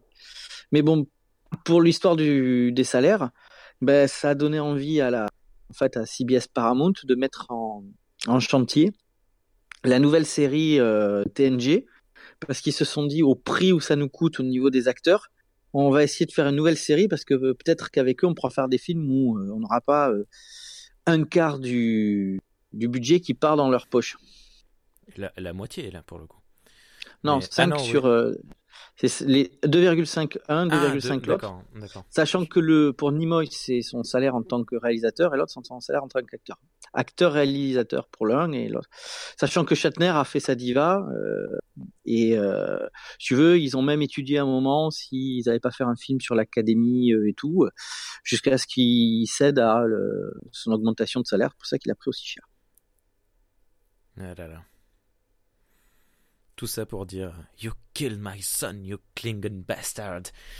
Alors ce film, moi je l'ai trouvé bourré, bourré à rabord de punchline. Euh, on a eu l'avis de, de Renault sur le film Oui. Oui, il a dit qu'il Bof. était très bien. Ouais, bon non, c'est parce que c'est- je sais pas. T'as pas fini Renaud peut-être, vas-y. Non, non, non, non, mais euh, par rapport à Charles, un, un peu moins. Euh, je pense que j'ai un peu moins apprécié. Ah, Ok. Merci Dragor de m'avoir coupé dans mon élan de, de truc pour, pour me donner ça. Quoi. De rien, je suis là pour ça. Voilà. Euh, ben non, mais allez-y, euh, les, les commandeurs euh, et commandeuses, si vous avez des choses à dire, euh, c'est le moment. Non, on était lancé, vas-y. Quels sont tes punchlines, Rémi À part Euh, You kill my son, you, you- bust- You you and bastard. Euh, oui, la dernière, quand il dit euh, I had enough, enough of you, euh, je sais pas si vous m'avez entendu, attends, il y a mon micro qui est. ah ouais, là, il t'est arrivé des petits. Quand, quand il tue. Oui, euh, quand euh, Kirk euh, tue euh, le Krug. Krug Crunch. Krug, oui. Crunch. Euh, ah merde, on dit, pas vu. euh, il, il lui dit euh, I had enough of you en lui assénant un coup de tatane dans la tronche. Et je trouve que ça fait très punchline aussi. Ça, ça fait très piège de cristal qui sortira Ouais, beaucoup plus Puis tard. t'as aussi Soulou euh, qui dit euh, Don't call me euh, Tiny quand il, euh, quand il marave un peu la, la tronche aux, aux flics. Euh. Exactement. Euh, Il y a hum, Kirk qui sort euh, Je te tuerai plus tard euh, à un Klingon et finalement il le tue pas. Il Après lui dit J'ai menti. J'ai menti. Euh, Bones qui dit euh, Je choisis le danger euh, quand il doit choisir si- s'il veut sauver la vie de Spock Ouais. ou, ou pas. Il y, a, il y a plein de petites punchlines qui font très. euh, je sais pas, c'est très film d'action. Et il y a la magnifique phrase de Uhura qui dit euh, euh, Mince, euh, This isn't reality, this is fantasy. Je, je trouve que cette Ah, quand phrase à elle seule, à elle seule vaut euh, la, la vision, le visionnage du film, selon moi. Non? Personne n'en a Ah, rien à foutre. C'est sort quand même 2 heures pour 5 secondes, alors. Ah bah écoute, le ticket, pourquoi? le ticket de ciné à l'époque n'était pas cher. Euh, parce que euh, parce que voilà c'est complètement ça. C'est euh, des, des vieux qui repartent à l'aventure ça, ça résume tellement le film. Et puis ça résume également le, côté méta où ben, ils sont voilà le, le film il est c'est fini là il faut qu'ils arrêtent de faire des films. Et pourtant ils en feront six hein. et non non on y va. C'est pas c'est pas de la fiction. C'est pas de la réalité justement. C'est de la fiction. C'est parti. Il faut c'est un appel à l'aventure, c'est un appel, c'est c'est génial. Et puis, je sais pas, je trouve ça cool. Elle se retourne avec son flingue là, ça fait très euh, Golden GoldenEye ou euh, comment Ah, mais James Bond. classes. Elle se retourne, elle fait. Ça fait, un, attends, ça fait un peu Jackie Brown, même si ce serait Ouais. plutôt l'inverse. Voilà, euh, complètement. Je, trouve ça, je, je- vraiment, c'est ma réplique favorite de, de ce film. Et je trouve dommage que- parce qu'on voit pas Aura très souvent. On la voit au début. Mais justement, euh, Nichelle Nichols, euh, au début, vu le faible taux d'écran, enfin de participation qu'elle avait, elle n'était pas contente. Mais quand elle a lu le, le scénario et elle a vu qu'elle n'était pas très présente, mais bien présente, Oui, ça lui a plutôt beauté et elle y est allée. Oui, de toute façon, on verra que. Je, je sais plus, c'est. euh, ben, dans le, le prochain film où euh, pff, elle, elle fait rien dedans. Mais bon. Elle accompagne Tchekhov sur le sous-marin. Ouais. Euh, elle ne pas faire grand-chose. Non, non, elle fait rien du tout dans le prochain film. Mais c'est un truc euh, dont on parlera plus tard. Mm. Euh, Alors, oui, moi, je... je- n'hésitez pas à me couper, hein. Parce que on est six, on est nombreux et je voudrais pas monopoliser la, la parole. Mais j'ai des choses à dire. Donc, euh, allez-y. Si vous avez des choses à dire, coupez-moi. Foncez. Moi, j'aimerais bien entendre la- les avis des Des commandeurs connaisseurs, ouais. Hmm. Ouais, tout à fait. Eh bien, qui veut prendre la parole? Bah, allez. Ok. Allez, Dragor. Alors, euh, je vais commencer par les trucs que j'aime pas dans le film, comme ça je pourrais parler des trucs que j'aime dedans euh, plus longuement. Euh, euh, Il y a un truc que, que j'aime pas, c'est la, la gestion de la temporalité, c'est-à-dire que tu as, euh, euh, comment il s'appelle, Sarek qui vient demander à Kirk de, de ramener son, son fils euh, au Mont Seleia, alors que euh, il sait pas que qui sait, personne ne sait à ce moment-là que Spock a été régénéré par euh, par l'effet Genesis. Mais en fait, il veut Donc, son euh, corps. Et Quand, euh, ben quand- non, quand Sarek, quand Sarek vient voir Kirk, euh, il lui reproche un d'avoir euh, laissé son corps euh, dans l'espace et d'avoir perdu son Katra. Parce qu'il veut récupérer soit le Katra, soit le corps de Spock pour essayer de récupérer le Katra. ouais, mais le 4A il peut pas en faire grand chose sans le corps. Euh, bah, il parce que, le- à la si. base, il, il- il sait pas encore que le Katra est dans McCoy. Euh, il se demande si Kirk, euh, si Spock a pas transmis son Katra à Kirk. Et euh, mais au départ, quand il arrive, il lui reproche d'avoir laissé le corps de son fils dans le vide de l'espace. Ouais, oui, mais Et ce qu'il lui demande ouais. de faire, c'est d'aller au Mont Célia. Eh ben oui, comme ça, il Bah, libère pour son le ramener là-bas, ouais, euh, pour essayer de récupérer le Katra. Pas le libérer, le récupérer.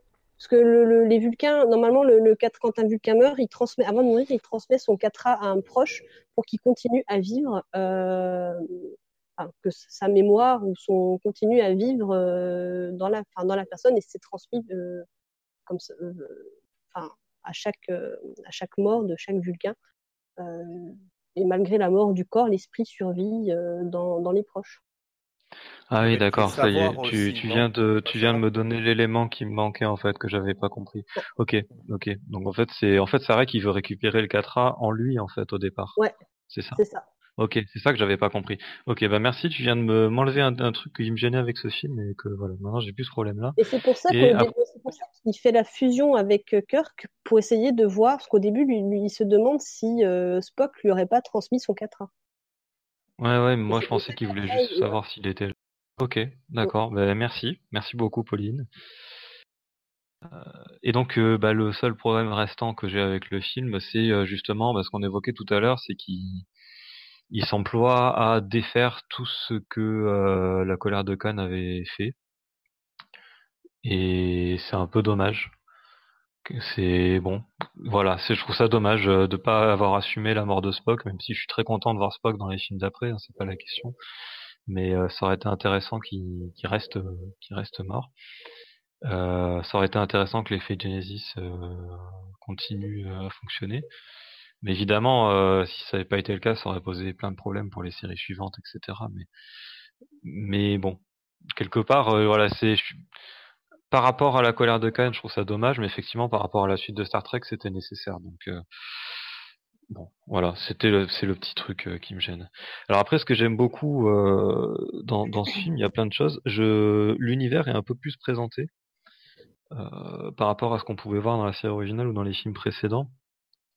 On voit plus, bah, on voit une station, une grande station spatiale de Starfleet de l'intérieur, ce qui était Très très belle. voilà, ce qui est superbe.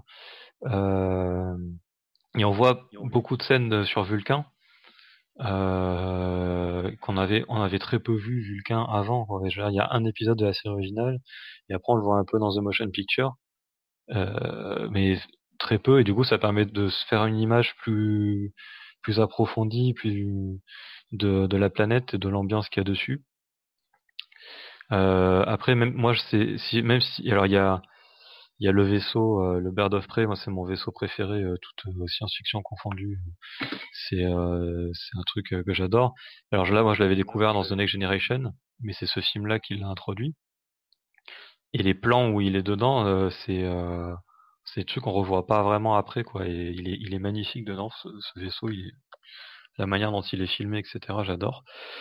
Et après, un truc qui est assez assez important dedans euh, dans ce film, c'est que Léonard, c'est c'est ce film, c'est grâce à ce film qu'on a une vraie langue euh, klingone euh, aujourd'hui, une langue fonctionnelle, Euh, parce que Léonard Nimoy voulait que les Klingons, euh, il voulait qu'ils aient une vraie langue, qu'ils aient une langue qui fonctionne, une langue construite. Parce que la fois d'avant où on entendait du Klingon, en tout cas dans le canon, c'était dans The Motion Picture au début, mais ils avaient juste mis des mots euh, comme ça au hasard, quoi, c'est des sons au hasard.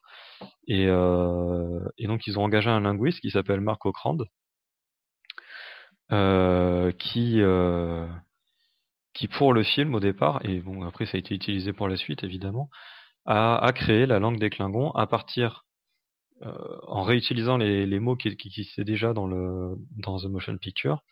Et puis après, bah, en créant toute la langue autour, en, bah, en rajoutant des sonorités, des mots, des vocabulaires, une grammaire, une syntaxe, tout, ce qu'il faut, quoi. Et, euh, et ça, c'est à l'époque, ça se faisait pas. Enfin, euh, en tout cas pour le cinéma, ça se faisait quasiment pas. C'était euh, c'était très rare et euh, fallait fallait y penser, fallait oser le faire, fallait mettre les moyens pour le faire. Ils l'ont fait. Et euh, bah moi, je, voilà. Bah, je sais pas. Enfin, je pense que les, les gens qui nous écoutent euh, connaissent mon intérêt pour euh, pour cette langue, puisque j'en parle régulièrement. Et euh, voilà, je, je trouve ça juste génial. Ben ouais, c'est c'est très fort.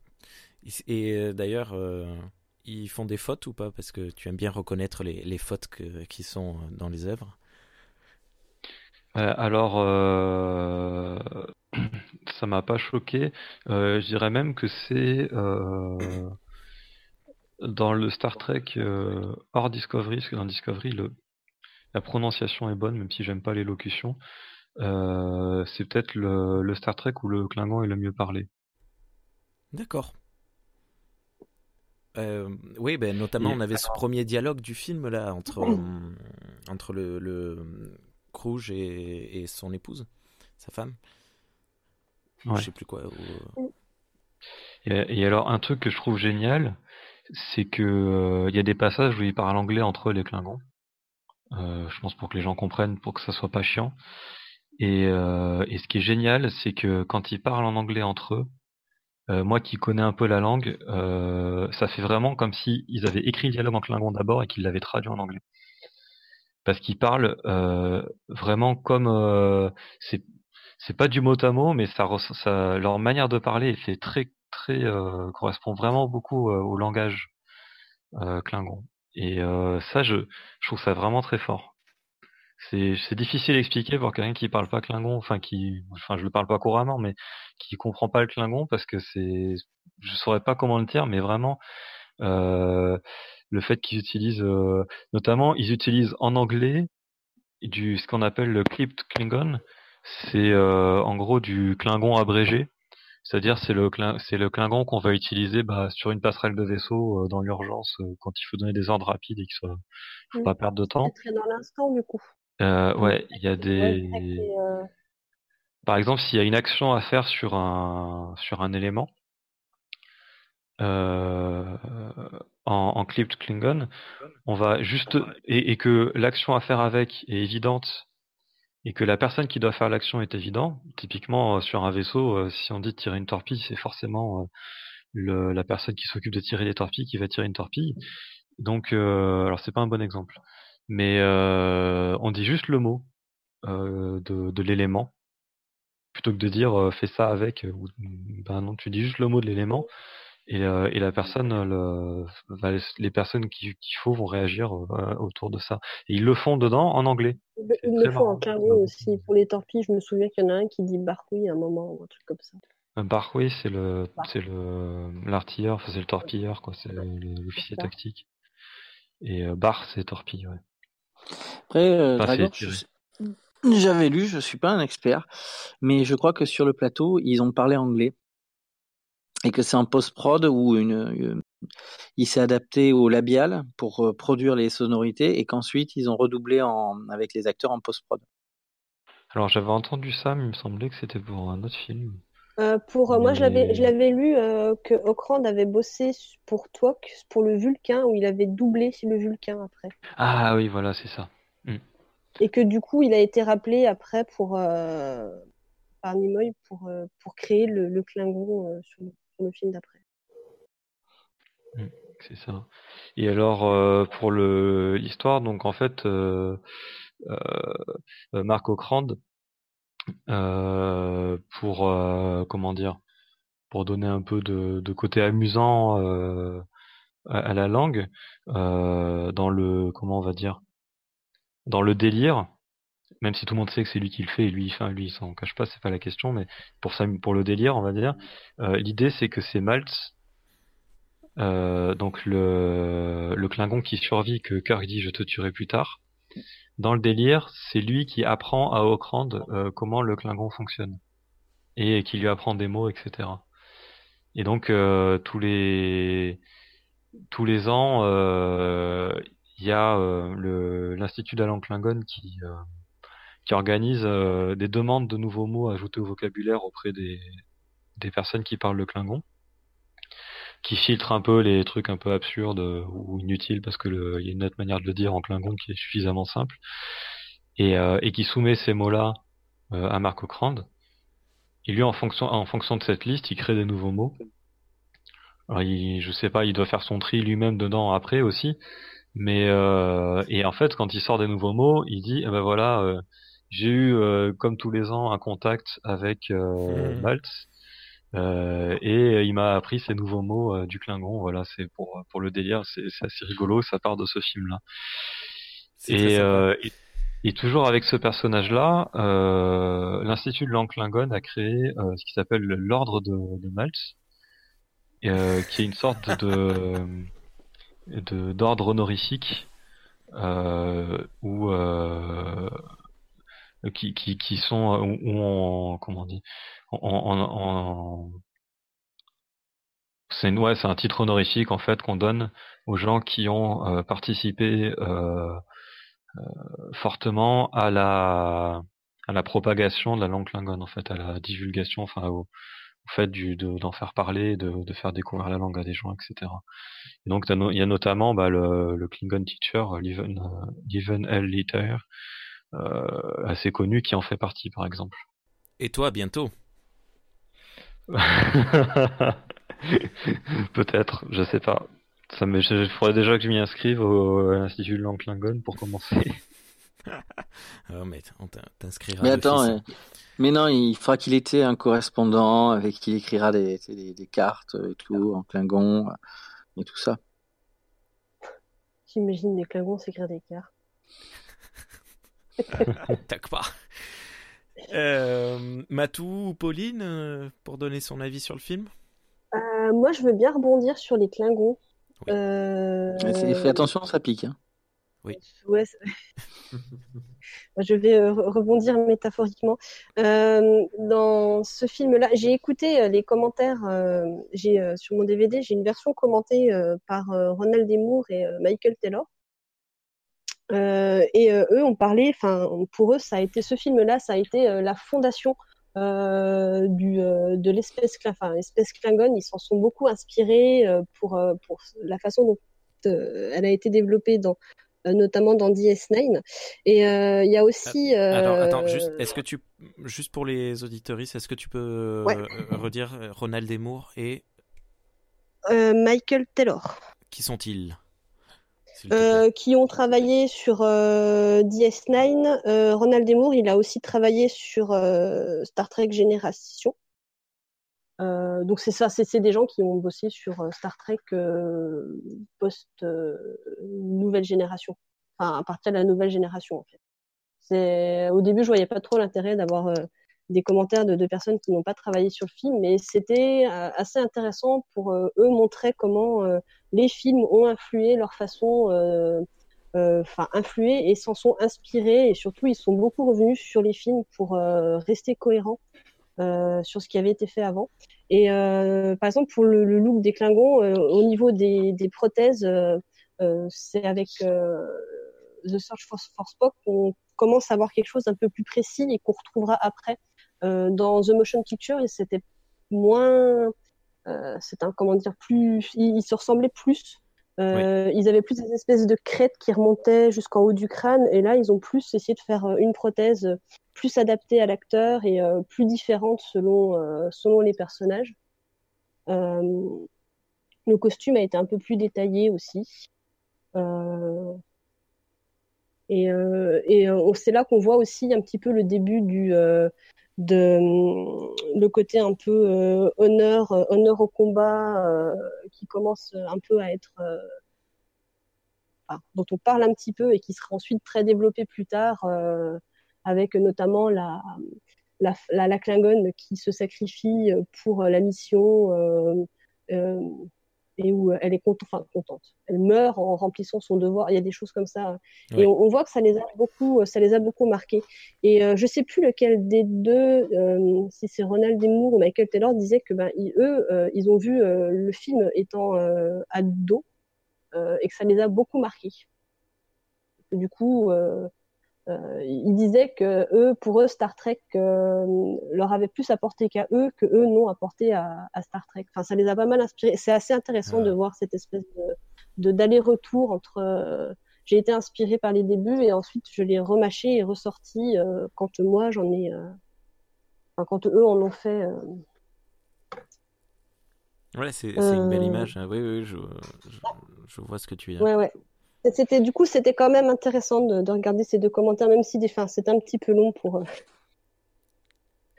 pour ça.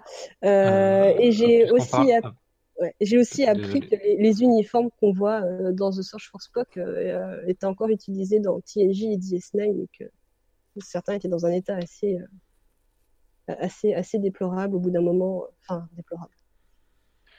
Juste une parenthèse de seconde, euh, Ronald D. Moore, pour euh, le situer aux personnes qui le connaissent pas trop, c'est aussi la personne euh, qui est responsable du reboot euh, de Battlestar. Voilà, c'est ça.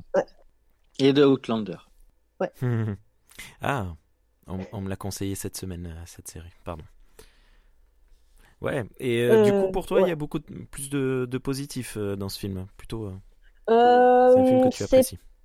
C'est pas en fait euh, quand on va me demander mon film préféré, c'est pas celui qui va me venir en tout de suite en tête. D'ailleurs, je crois Mhm. que c'était que la deuxième ou la troisième fois que je le voyais.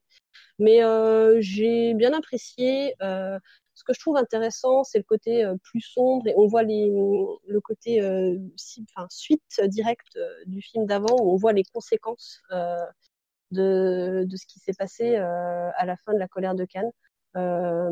Où euh, tout au début du film, il y a le poids de la mort de Spock qui retombe, enfin qui est euh, quand même assez lourde sur le sur l'ambiance du euh, du film et du vaisseau, contrairement à la fin de de la colère de Cannes où enfin on finit avec une note quand même un peu pas pas plus légère, mais euh, euh, un peu plus porteuse d'espoir et, et et là ça c'est tout de suite enfin plombé. euh, après, euh, c'est oui, non, il est sympa à regarder. Il y a des péripéties. euh, il y a des fois, bon, je trouve c'est c'est un petit peu, tiré par les cheveux.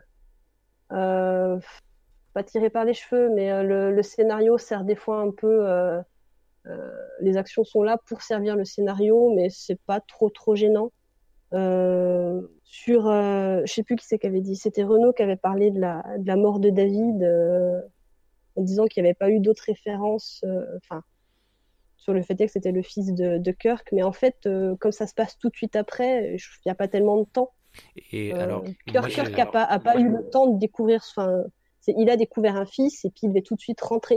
Et, et du coup, il y a un petit côté, je trouve un peu un côté tragique où Kirk se découvre un fils et il n'a pas le temps de le connaître et euh, Ouais. celui-ci se fait tuer. euh, Mais moi, j'ai vu la première fois que j'ai vu ces films, j'ai regardé les six films euh, d'affilée en fait dans- en deux jours.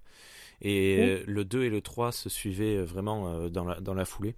Et moi, quand j'ai vu David mourir, sur le coup, la première fois, j'étais oh. Et Ouais. c'est vraiment la sensation. Enfin, je pense que j'ai un peu, un peu reçu de la sensation de, de, de Kirk en se disant, putain, c'est un personnage que, que je connais pas et que j'aurais aimé connaître et qui meurt. Et c'est, on me l'a Ouais. arraché. Et surtout qu'il meurt euh, Ouais, d'une ouais. manière extrêmement violente. C'est, tu Bah, vois le coup qui tombe et, Et, c'est euh, puis fini. c'est abrupt. c'est- Ouais. Moi, j'aime beaucoup sa mort. euh, Ah. Je, je pense que j'en avais parlé un petit peu dans la colère de Cannes, euh, euh, pas de sa mort, mais de, de la mort dans Star Trek de manière générale. Oui. Où, euh, où c'est toujours euh, très, enfin, à, à quelques exceptions près, euh, la plupart du temps c'est euh, soudain, c'est euh, inattendu, C'est et c'est euh, c'est implacable. pas, euh, ouais, Ouais. euh, il n'y a pas d'emphase autour quoi. C'est la mort, Bah, elle tombe comme c'est banal parce que la, la mort, ça, ça arrive, ça arrive comme ça et c'est voilà quoi, on n'a pas le temps de. Non, mais en plus, c'est bien mis. c'est un truc que j'aime beaucoup. Ouais. Ouais. Sauf Mais dans le, dans le film, dans le film, c'est l'une des réussites de la mise en scène. Parce que tu, as, tu as un montage alterné, tu as le fait qu'il se sacrifie euh, pour sauver euh, Saavik, tu vois le côté sauvage des Klingons en même temps, c'est-à-dire que en, en, très très peu de temps, tu as énormément de, on va dire, d'éléments de, mise en scène qui te, te happent. Plus euh, Shatner. Bon, on aime ou on n'aime pas Shatner. Moi, j'ai toujours adoré son jeu, Ah ouais. mais il faut le jouer, hein. Il faut le jouer ce moment-là. Et euh, je trouve que justement, c'est, mais euh, j'y reviendrai après. Mais c'est une écriture très, euh, très télé dans le sens que euh, on voit pas la mort de David, on voit l'effet de la mort de David sur Kirk. C'est pour ça que c'est cette emphase là. C'est, euh, on voit, on comprend, mais on ne voit pas exactement. Par contre, on voit la conséquence sur un autre personnage. Pour rester dans, ce que j'avais dit, je pense qu'il aurait fallu, même si c'est une suite, c'est voir le film en tant que tel, c'est-à-dire euh, poser au moins une ou deux scènes ou dialogues pour expliquer le, Ah, le lien ou justement le fait qu'ils ne se, ouais, ne se connaissent pas. Parce que ça, ça a été, en fait, c'est indiqué à un moment, ça te le réexplique euh, euh, que, que c'est son fils en effet, mais c'est, euh, c'est- Bah, je j'ai pas été, pas été aidé à, à rentrer dedans et encore moins la, enfin, vous avez apprécié cette scène, mais moi je trouve que ce- ces scènes un peu combat ou, ou affrontement sont, sont encore très, euh, très moyennes, quoi, très kitsch. Ouais, ça reste les années 80. hein. Ah, bah, les, oui, euh, on a le, le cœur fou. euh, Oui, et d'ailleurs, le- le- le combat final avec Crudge, on trouve tous les coups entre le double coup sur les. euh, sur, les, euh, sur le coup, euh, le point euh, qui tape, le double fist Ouais. Kirk euh, qui ne, qui ne fonctionne Ouais. pas. Et ça ne marche pas sur, euh, sur euh, Christopher Lloyd. C'est ça génial. dépend où Après, après, Ça faut pas prendre. euh.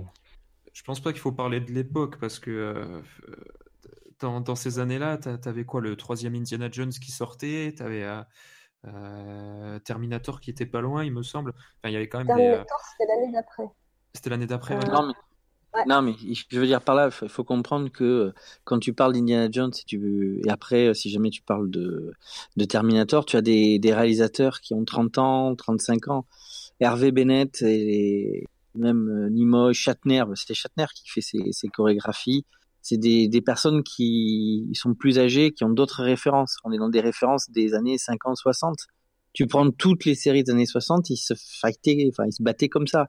Nous, ça nous fait sourire parce que justement, il y a eu un tournant années 80, 90, 2000, hein, de plus en plus où les combats ont été chorégraphiés, où tu as des, en plus, tu as des acteurs qui ont des compétences martiales, qui les ont travaillées, la mise en scène, enfin, beaucoup de choses ont fait que, mais euh, pour euh, les références de toute cette équipe, c'est, euh, on moi, ce qui me marque aussi, c'est que ça pue le studio, hein. Le moment où ils se fight, tu, tu vois un studio, euh, hein, je veux dire, euh, voilà, c'est, tu, on parlait de Terminator. Dans Terminator, il y a pratiquement, à part peut-être dans le commissariat, tu vois beaucoup moins de studio, tu as plus d'extérieur. Même dans les Indiana Jones, il y a des moments de studio, mais qui sont, qui sont beaucoup mieux habillés. C'est- pour moi, c'est, euh, bah, après, si en plus vous avez vu la série Hooker, avec William Shatner, qui date plus, des années il est- 80, Il est, il est- il est en plein dans sa période Hooker, je crois. Ouais, il est en plein dans sa période de cœur. C'est Hooker qui se bat contre un Klingon, hein. Sauf qu'il a pas son tonfa. Voilà, pour ça que euh, ça fait partie de quelques conventions d'éléments. Bon bah, c'est comme ça. Et- Même si je comprends qu'on a du mal à rentrer dedans, euh, c'est. Ouais, j'ai j'ai du mal. Matou, c'est un film que tu apprécies particulièrement, celui-là? Non, pas tellement. C'est bon, même si c'est un film que j'ai vu enfant, qui euh, qui a été l'origine d'une de mes, euh, on va dire d'une de mes, euh, je dirais pas terreur enfantine, mais c'est c'est un, un élément qui que j'ai vu dans le film qui m'est resté comme euh, quelque chose de d'extrêmement désagréable quand je le vois dans l'écran. Euh, ce qui est Comme un peu-. Hein? Excuse-moi, Pauline. Le Targ. Je dis, c'est comme le, le, le Targ, non, euh, qui est très moche et euh, il y a moyen de, de pas faire, faire des, cauchemars Non, à un de chien, non euh, Non, c'est non, c'est même pas ça. C'est un truc lié à l'évolution qui m'a depuis. Je pense que c'est l'origine et ce film là. Depuis, j'ai euh, les les trucs qui euh, qui mutent de manière très rapide, ça m'a toujours mis mal à l'aise. Je pense que l'origine c'est ça vient de ce film parce que j'ai dû le voir, j'avais 7 ans à peu près, 8 ans. Est-ce que tu as vu The Thing? Oui, oui, oui. Mais euh, Oui, oui, bah, ça me fait un peu ça, mais bon, comme la mise en scène est différente, mais, euh... même si tu veux, c'est le problème, c'est que c'est pas des mutations humaines. Sont... C'est plutôt euh, d'ordre justement non humain. Qui... Enfin bref. Euh... Tu... Le problème que j'ai avec ce film, c'est que euh, Nimoy à la réalisation, ça passe. Nimoy à l'écriture avec Bennett. Bennett qui vient de, des séries télé. Pour ça que beaucoup de choses font très très série télé et notamment ce que ce que dit Renaud. Hein. Le problème de ce film, c'est que on retrouve Saavik et et David dans un vaisseau qui se fait tataner pour que Kirk vienne. Enfin, il manque une scène où euh, on aurait un peu plus vu David parce que là, le problème de David, c'est qu'on voit juste quelqu'un qui vient explorer le monde et qui s'en veut que si jamais il déconne, c'est à cause de lui parce qu'il a, déco- il a fait n'importe quoi avec la, avec la matière et puis paf, euh, il y a son père, puis paf, il meurt parce que voilà. C'est-à-dire le personnage n'arrive pas à pas exciter eu vraiment. Oui. Pardon, j'arrête pas de te couper, je suis vraiment désolé. Il n'y a pas eu des scènes coupées? Justement Je je sais pas, je me rappelle pas, mais je veux dire que le fait que tu veux, euh, on a pris un méchant et on a pris un méchant et le méchant, ben il est méchant. La différence avec le précédent où Khan renvoie Kirk à quelque chose. C'est-à-dire qu'il y a, un- on va dire, une opposition véritable sur euh, l'évolution, la vieillesse, euh, la transmission. Il y a, il y a quelque chose qui est, qui est patent dans le précédent. Là, le méchant, il est juste méchant. Il- Je suis pas d'accord. il- Non, il n'est pas méchant. Il, il a, il a des intérêts euh, particuliers euh, liés. euh, C'est Oui, Freezer. mais- Oui, Ouais. voilà, Charles, t'en penses quoi non, mais je suis assez d'accord. ouais, c'est, c'est Freezer. Mais c'est Freezer et Goku, je suis désolé, on avait la scène sur Namek là. Avec la planète qui est en train d'exploser, machin et tout, euh, voilà. Il Sans, fallait sans, faire sans ce référence. décompte de 5 minutes qui dure 2 heures. Mais quand je dis qu'il est méchant, c'est-à-dire qu'il ne renvoie pas Kirk à quelque chose. C'est-à-dire que euh, il, il, a- dire, il est pas dire au niveau d'une caricature, mais il, il arrive pour prendre une, ce qu'il estime être une arme avec euh, les Klingons qui il appartient. Très bien. Mais c'est pas assez mis en, en, enfin, en parallèle sur l'histoire, c'est-à-dire que euh, il est juste là pour être l'obstacle. Il n'est pas là pour être euh, quelque chose qui force le héros à avoir euh, autre chose, qui force le héros à faire des choix moraux, enfin moraux pardon, c'est euh, le fait qu'il doit aller chercher le corps et son ami et que c'est Starfleet qui l'en empêche. On va dire Donc- le seul choix qu'il fait, c'est de détruire l'Enterprise par rapport Oui. aux méchants. Oui, Voilà. Mais comme on savait que l'Enterprise, de toute façon, allait être euh, mis au rébut, Ouais, Mm. a pas ça trop perd un peu son, inté- Ouais. son intérêt, je trouve. Mais, euh, mais à part ça, enfin, ouais, moi, quand tu dis méchant, euh, je pense à méchant, euh, euh, tu vois, qui est méchant juste parce qu'il est méchant, alors que là, il a quand même, effectivement, je vois ce que tu veux dire par rapport à Kirk, mais euh, moi, moi, dans un antagoniste Star Trek, ce qui m'importe, c'est que le le l'antagoniste ait des raisons euh, d'agir qui soient euh, qui aient une certaine logique et qui aient un certain lien avec le, le reste du monde, quoi. Mhm. Et là, euh, Oui. il a découvert que la, une, une puissance euh, euh, proche avait acquis une arme de destruction massive et il veut s'en emparer aussi pour équilibrer les forces. Mhm. Il y a une, il y a une logique dans son comportement. mais j'ai pas dit qu'il y avait pas de logique. Je dis juste que dans l'écriture, le lien qu'il y a entre la logique qui est euh, que qui représente et le personnage ou les personnages, il y en a pas. Ce qui fait que ce que disait euh, Charles, c'est-à-dire que tu ne vois pas une morale se dessiner vraiment de manière très très simple. Ah ouais, non, mais là-dessus, je suis d'accord avec toi. Je voulais juste nuancer le Mhm. côté, euh, c'est juste un Mhm. méchant. Parce que si que, tu voilà, pour les cadets, euh, dans le premier film, il n'y a pas tellement de. Là, il y a un antagoniste, tu vois, justement, qui, qui renvoie quelque chose qui est assez intéressant, sans être euh, véritablement un. C'est un vrai antagoniste sans être un méchant. Je parle dans, de, de Voyage, enfin de Vidger. Le 2, on est totalement centré sur un duel de personnalité. Le 4, ils ont décidé de ne pas mettre justement d'antagoniste. Le 5, bon, vous verrez. Et le 6, on retrouve de nouveau bah, une vraie logique.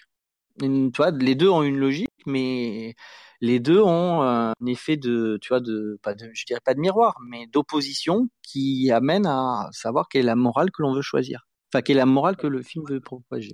De tous les, films avec Kirk, je trouve que c'est celui où l'antagoniste, parce que, enfin, quand il y en a un, parce que bon, le celui-ci, je le trouve le plus le plus je dirais euh, pas générique, mais le le plus mécanique. Il en fallait un, il fallait qu'il ait la logique et ça se suffit. Il y a, y a rien au-delà.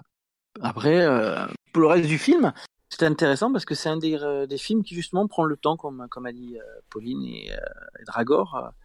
ben on grandit un petit peu l'univers, Vulcain, les Klingons, parce qu'on les avait pas tellement vus, l'Oiseau de proie, euh, Starfleet, l'Excelsior. C'est un des films qui a eu un effet d'agrandissement de l'univers tel qu'on le connaissait. Oui, on découvre que les Vulcains ont les règles. Sauf que c'est les hommes et c'est une fois tous les 7 ans. Ah, le Ah putain. Oui, Oh là là. euh, d'ailleurs, euh, le, le point phare. Ça, on euh, le savait dans la euh, série originale, en fait. Ouais, ouais, ouais. Ouais, mais, ça- moi ça je l'ai découvert là en fait, donc euh, ça fait Dans- vraiment ça en fait. Dans, Et- dans le film, Sa- Savick précise, euh, parce qu'avant il parlait du pun phare, euh, et là Savick précise, euh, le pun phare c'est ce qui arrive aux, aux hommes euh, tous- tous les sept ans. J'ai trouvé ça assez, euh, assez horrible d'ailleurs, euh, cette, cette précision. euh.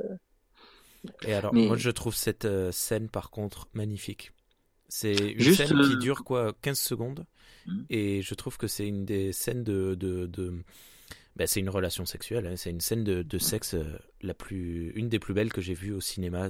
Tellement de, de, waouh. Si j'avais vu ce Ça film mal, euh, à, à 16 ans, je pense que Robin Curtis serait devenu un de mes, euh, une Ça de a fait pas mal fantasmer après. euh, c'est de là qu'il y a eu pas mal de fanfics sur euh, Spock et Saavik. Mhm. C'est de là aussi que dans, je pense que ça vient de là, dans la trilogie de Shatner, qui est sortie dans les livres qui ont été traduits par Fleuve Noir, à un moment où on voit l'univers miroir et il y a, on voit un, on apprend que dans l'univers miroir, Spock et Saavik ont eu un enfant ensemble, je crois, qu'on retrouve après. euh. Mais euh, ça, c'était une, des- une des idées. Après, euh, moi, je reste toujours cursé allé. D'ailleurs, c'est un des problèmes que j'ai avec le film, c'est qu'ils ont recasté. Euh... Donc, Rémi est fan. Moi, je suis fan de l'original. Mais, euh, elle a, elle a pas voulu rester aussi. euh. eh ben, elle a demandé plus cher. hein. Mais c'est le problème, c'est qu'ils ont fait une trilogie en n'ayant euh, pas euh, euh, pensé une trilogie. Parce que généralement, tu, tu signes les gens disant on va faire une trilogie, on vous, euh, on vous, euh, vous fait un contrat pour plusieurs films. Mais c'est, ça, c'est pareil, ils n'étaient pas forcément sûrs de. Mais c'est assez amusant parce que c'est une trilogie qui s'est improvisée. C'est-à-dire ils ont fait euh, la couleur de Cannes, puis ils ont fait la suite, puis ils ont fait la suite. C'est-à-dire que les, les trois euh, les trois films se voient dans la foulée, mais euh, ils n'ont jamais été pensés dans la foulée. C'est pour ça c'est assez là-dessus une bonne réussite parce que quand tu les vois, tu as vraiment voir l'impression de voir une histoire euh, continue, même si j'aime pas ce deuxième volet. Euh, et il faut savoir que passe, euh, le fait que ça, ça s'enchaîne bien, c'est parce que ça se passe vraiment euh, tout de suite après. Mm. Ça, ça joue beaucoup à mon avis. Et dans les, dans les, on va dire dans les brouillons de l'épisode du quatrième, il y avait l'idée que Saavik restait avec l'enfant de Spock sur Vulcain. Mm. C'était, c'était une idée scénariste de, du 4 qui a été abandonnée. Pour ça qu'à mon avis, euh, Shatner l'a reprise. Oui, mais Moi, ils ont justement Ronald Demour et euh, Michael Taylor en parlaient où ils disaient qu'ils avaient voulu euh, faire une scène de fin, mais que ça n'avait pas été fait où euh, Saavik, ou alors c'était au début du, du, Voyage, où Saavik reste avec la mère de Spock et qu'on comprend plus ou moins qu'elle était enceinte. De toute façon, faut, faut, faut savoir que Saavik, le, le personnage, euh, on l'introduit dans le, dans le 2, on lui met plus ou moins une, qu'elle ait une ascendance romulienne. Euh, donc dans le 3, on change l'actrice. Dans le 4, on voudrait qu'elle soit enceinte. Et dans le 6, on allait la ramener, mais en fait, on a mis quelqu'un d'autre. C'est vrai que ça aurait été sympa de remettre Saavik dans le 6 à la place du. du Ah, ils y ont pensé, qui- mais ils ont. D'ailleurs, il faut savoir que c'était Kim- Cartral qui était euh, la remplaçante de Saavik, mais qui n'a pas pu euh, se libérer, donc ils ont pris quelqu'un d'autre. Hmm. Ah, sinon, moi, le qui m'a marqué euh, quand je l'avais vu, qui, qui me marque toujours, c'est la destruction de l'Enterprise, parce que je pensais que le vaisseau était euh, était indestructible, et c'est la première fois qu'on voit que ben, ce n'est qu'un vaisseau et qu'il peut en effet être détruit. Et détruit par les, euh, les, les gens qui en faisaient partie, en fait. Il, est- il, s'auto-détruit, il n'est pas détruit, en plus il est auto-détruit. euh. Ouais, il était en Hmm. sale état. quand même. Mais Ouais. ce qui est étonnant surtout, c'est que le, le, le refit, euh, la version refit date de il n'y a pas si longtemps que ça. euh, dans la chronologie interne. Euh, c'est un peu bizarre au début quand ils disent euh, l'entre- enfin, l'Enterprise a plus de 20 ans, maintenant on veut le, le retirer. Alors, enfin, pourquoi vous êtes amusé à le, à le refaire il y a 3-4 ans quoi? Ah, mais Et, ça, euh, tu vois, ouais, ça- ouais. tu vois, moi, ça fait partie des éléments. Tu sens que il faut que on, faut, faut des props à acheter. euh. Hmm. Non, mais on, on le pousse. Allez, alors, et pas là-bas, et ton vaisseau, on va le machin. T'as vraiment envie de dire, mais vous, vous pouvez pas lui, je sais pas, lui dire, ouais, pour service rendu, vas-y avec ton vaisseau, quoi. Non, c'est- t'as vraiment, et puis l'Excelsior, et puis ceci, ça a vraiment l'impression que on, ça manque de nuances dans la manière dont on pousse tout le monde à, allez, allez, va falloir y aller, dites-leur, euh, faites-leur un beau bras d'honneur et allez-y. Et puis, de toute façon, je ferai péter mon vaisseau, comme ça, vous l'aurez pas. C'est mon vaisseau, c'est moi qui le détruis. Point barre. Mais c'est cool. J'ai une question pour les cadets. Euh, du coup, c'est le deuxième film euh, que vous voyez avec l'équipage original. Vous avez préféré lequel des deux? On les a perdus hein, depuis tout à l'heure, ils sont partis. Hein. Ben, Charles vous avait détesté le précédent et pas aimé celui-là. Ouais. donc, euh, Non, non, j'ai testé le précédent et celui-là je l'ai trouvé moyen, donc je dirais celui-là. Mais Euh, j'ai préféré le doublage du, de- du deuxième. Oui, mais le doublage du deuxième, c'est surtout le Cannes qui est très très bien doublé. Oui. J'ai plus le nom en tête, mais c'est un, un excellent doubleur. Renaud? Je ne sais pas. Et Non, j'ai pas trop, j'ai pas trop en tête euh, l'autre. Je sais, j'essaie de me souvenir, mais euh, tu te souviens pas de- du film euh, La colère de Cannes? Non, mais j'ai, tu sais, j'ai pas aimé. euh, enfin, je, je comprenais pas trop. je- J'appréciais, mais, mais sans plus. Mais il m'est pas resté en, en mémoire. Là, j'ai Ah. pas de nom de souvenir concret du, du film là, tu vois, en y repensant. Mais euh, Non, parce que Rémi va te fourguer un podcast là. Bah, il, il y a participé. donc je... c'est Un ça le super pire. podcast euh, avec Sean de la chaîne euh, Trek on the Tube. Voilà. Promo, c'était l'auto-promo. Ouais. Et si j'avais fait les choses bien, j'aurais su retrouver la date, mais je ne m'en souviens plus. Euh, sonorement, on a un thème euh, à un moment, lorsque Kirk vole l'Enterprise, on a le thème du premier film, les tons qui, qui reviennent. Je sais pas pourquoi. Il a été Bah, peut-être parce qu'il l'a vo- peut-être parce qu'il l'a volé la première fois. Hein. Je rappelle qu'il était amiral, qu'il y avait un capitaine sur place et qu'il avait pousse-toi de là que tu m'y remettes. Ah, il l'a pas volé la première fois. Il a pris un peu le commandant de force en disant. Euh, souvenez, Voilà. savait pas quoi. Je pense que ouais. pour moi c'est c'est une c'est une allusion au fait que On, peut comparer la sortie de la station à l'entrée dans dans euh, mais euh, Hmm. un, Ah un ouais. peu moins, ouais, un petit peu. Euh, moins sexuel par contre. Mais, Bah, c'est une sortie, c'est pas une entrée, quoi. Mais, mais, ouais. Ouais, ouais, c'est vrai. Bah, non, mais ça m'a marqué parce que sur le coup, quand j'ai entendu ce ton, ça m'a ça m'a choqué. Les cadets, vous n'êtes toujours pas prêts pour voir le premier film. On le verra un jour, mais vous n'êtes pas prêts. Vous n'êtes Mm. pas prêts. Enfin, J'ai eu peur. Faut, faut le voir, au- le- faut le voir au cinéma, euh, ce film-là, de motion picture. Je pense que ça passe mieux. Oui, Dragor en avait parlé. Il avait vu euh, au ciné. C'est un Ouais. peu comme Ah. 2001. euh, C'est, on apprécie mieux euh, le côté contemplatif euh, sur un très grand écran. de toute façon, c'est le, le film le plus cinéma de tous les Star Trek. hein. Ouais. Sinon, Ouais. les, les, les cadets, je sais pas s'ils sont prêts pour le 4. hein. Oh, ah Oh, oui, si, bon, si, si, ouais, si, si. Bah, ils auront le même choc que moi, euh, que tout le monde, de toute façon. Bref, euh, il y a un truc que je voulais demander. Euh, Est-ce que c'est Jean-Paul Gaultier qui joue l'extraterrestre dans la scène du bar? Non, vous ne savez pas? Il faisait, il- il- il faisait très cantina, je trouve, l'alien qui parle à McCoy dans Oui. le bar. Même la scène en elle-même, euh, très. Ouais, bah on voit un, il y a un petit, euh, mais euh, c'est vrai que l'alien fait vraiment comme, dans sa façon de parler et moi j'ai été Ah bah, traumatisée par sa bouche. Oui. Il, euh, il, il a un truc quand il bouge, qui bouge dans sa bouche, c'est bizarre. il est, il est très, très surprenant. Mais je, vais, je suis sûr et certain que c'est Jean-Paul Gaultier. Et écoute, écris-le et comme ça, on fera, tu feras un podcast avec. Et euh, par contre, la scène de la cantina, oui, on nous dit souvent que la scène du cinquième film, euh, c'est une pâle copie de la scène de la cantina de, de Star Wars, mais celle-là, ça, c'est très proche d'une d'une scène de cantina. On arrive, il se passe des choses dans le fond. euh, Ouais, ça, ça fait un petit hommage, moi je trouve. euh. Bon, j'ai pas trouvé. Enfin, je veux dire, c'est une scène dans un bar, quoi, avec des extraterrestres. Enfin, à ce moment-là, euh, n'importe. Enfin, je veux dire, toutes les scènes dans un bar avec des extraterrestres ressemblent à la cantine Star Wars. je pense que c'est un peu ça, de toute façon. euh. Un bar des extraterrestres, on fait forcément un rapprochement avec, euh, avec la cantina. Il y a pas de musique. Il n'y a pas Obi-Wan Kenobi. Ouais, non plus, c'est vrai. Mais par contre, euh, il y a McCoy qui essaye de faire euh, la prise vulcaine sur, euh, Sur un agent de le sécurité. oui. Et qui fait C'était très marrant. Qui essaye plusieurs fois et qui n'arrive pas à comprendre pourquoi ça marche pas. Et c'était génial. Euh, ouais, ouais, il- cet acteur est vraiment très visuel dans son, dans son jeu de facial. Et c'est c'est génial quand on le voit. euh, Oh, mais ça m'agace, pourquoi tu tombes pas? Enfin, je... Ça me fait beaucoup rire, ça.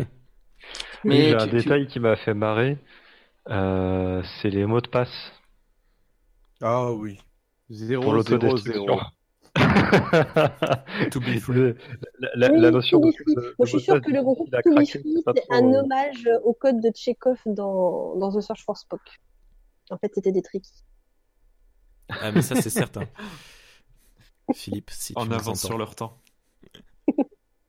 Mais ouais, c'est. Enfin, euh, 1 enfin, AA ça- ça- 00 on, leur- on leur AB. dit pas, eux, quand ils créent leur mot de passe d'autodestruction du vaisseau, alors euh, veuillez avoir euh, au moins un chiffre, euh, une lettre, un caractère lettres. spécial, euh, six lettres, euh, une, une majuscule, une minuscule. Évitez de mettre, euh, de laisser le mot de passe de base. Veuillez le changer les trois zéros Non, mais- De base. Charles, je crois que c'est même pire que ça. Il me Mhm. semble, parce qu'il faut.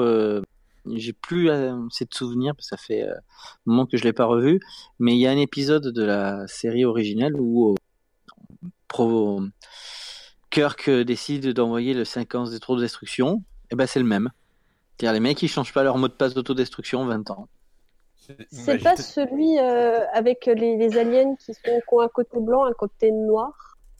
Je sais pas, je me rappelle plus. Je me rappelle, je me rappelle de cette scène où il le fait, mais je, Après, je je- me demande s'il s'il n'y a pas une reconnaissance vocale aussi euh, dans. Ouais, Oh, il y a une, euh, y a une donc, théorie, du quoi. coup, tu peux avoir un mot de passe pourri si. euh, Oui, mais dans ces cas-là, le mot de passe, il sert à quoi, franchement? Bah, écoute- Montgomery, Bah, c'est une, dou- c'est une double sécurité. Ouais. Après, il faut. Quelqu'un imite super bien la voix de. Montgomery Non, mais après- Scott. Pardon, je sais pas le faire son accent. Ça, ça- ça, c'était une très mauvaise imitation de l'accent écossais. Euh, Renaud va bientôt nous quitter. Euh, Ah. Est-ce que tu aurais une dernière euh, chose à nous dire avant de, Tu de vas- tu vas revoir le- dans les bras de Morphée? Ah, ouais, je crois qu'il allait revoir le couleur de Cannes. Oui. ouais. Oui, aussi. Euh, J'avais juste une question. Euh, au tout début Peut-être. euh, du, du film, lorsque le, les, les Klingons ils entrent en contact avec un vaisseau justement qui leur transmet la- l'enregistrement de Kirk par rapport au projet secret, euh, le vaisseau s'appelle, je sais plus, c'est Valkyrie ou quelque chose comme ça. Valkyrie, Euh, c'est la- le nom de la femme qui. euh, Voilà. Qui est cette femme? Ouais. Est-ce qu'elle est connue? Parce qu'elle représente quoi exactement? Parce que... Non, je pense que c'est juste une Klingon qui, qui servait euh, qui servait Crudge et qui et qui euh, et qui est là. Euh, Il y en a qui disent que c'est sa femme, mais je pense que c'est euh, extrapolé par rapport à, aux quelques mots qui se disent. euh, Elle elle l'appelle mon, am- mon aimé. Ouais, mais Oui, oui, c'est vrai. bah, c'est pas ça, ouais. C'est vrai. Ouais. J'aurais pensé ça vraiment comme ça. Surtout même lui, quand il lui annonce qu'elle va mourir, il est, il est triste. C'est pas comme euh, Ouais, quand il tue son. Ouais, C'est pas comme quand quand, il- quand tue il son timonier. Mais euh, moi, enfin, vu quand enfin, le, le- pas la tristesse, mais c'est, euh, il est, euh, c'est plus, tu sais, l'honneur du, du guerrier qui se sacrifie pour pour sa mission. Je pense la façon dont Crudge, dont Crudge la, la traite. Euh, après, peut-être que pour elle, il y avait, il y avait quelque chose, mais je sais pas trop. euh. Tiens, euh, Renaud, euh, quand même, avant que tu partes, faut que tu saches que euh, quand tu as Kirk et, et Crutch qui discutent, Christopher Lloyd avait du mal à comprendre qu'il devait parler dans un communicateur. Ce qui fait que il arrêtait pas de jouer la scène en parlant au plafond du studio, mais au plafond, enfin, au- au- donc au ciel, et qu'on lui a dit plusieurs fois euh, non, tu, tu, tu la joues, mais tu parles dans la boîte. D'accord. C'est-à-dire, je sais pas si t'imagines. Bon, alors, tu es là, tu lui parles, t'as un communicateur, c'est c'est comme un téléphone. Voilà. Ah non, mais pourquoi il me l'a joué comme ça, lui Non, tu parles dans la boîte. Christopher, si t'as arrêté de délire, tu parles dans la boîte. You, Bah, après, les en bas.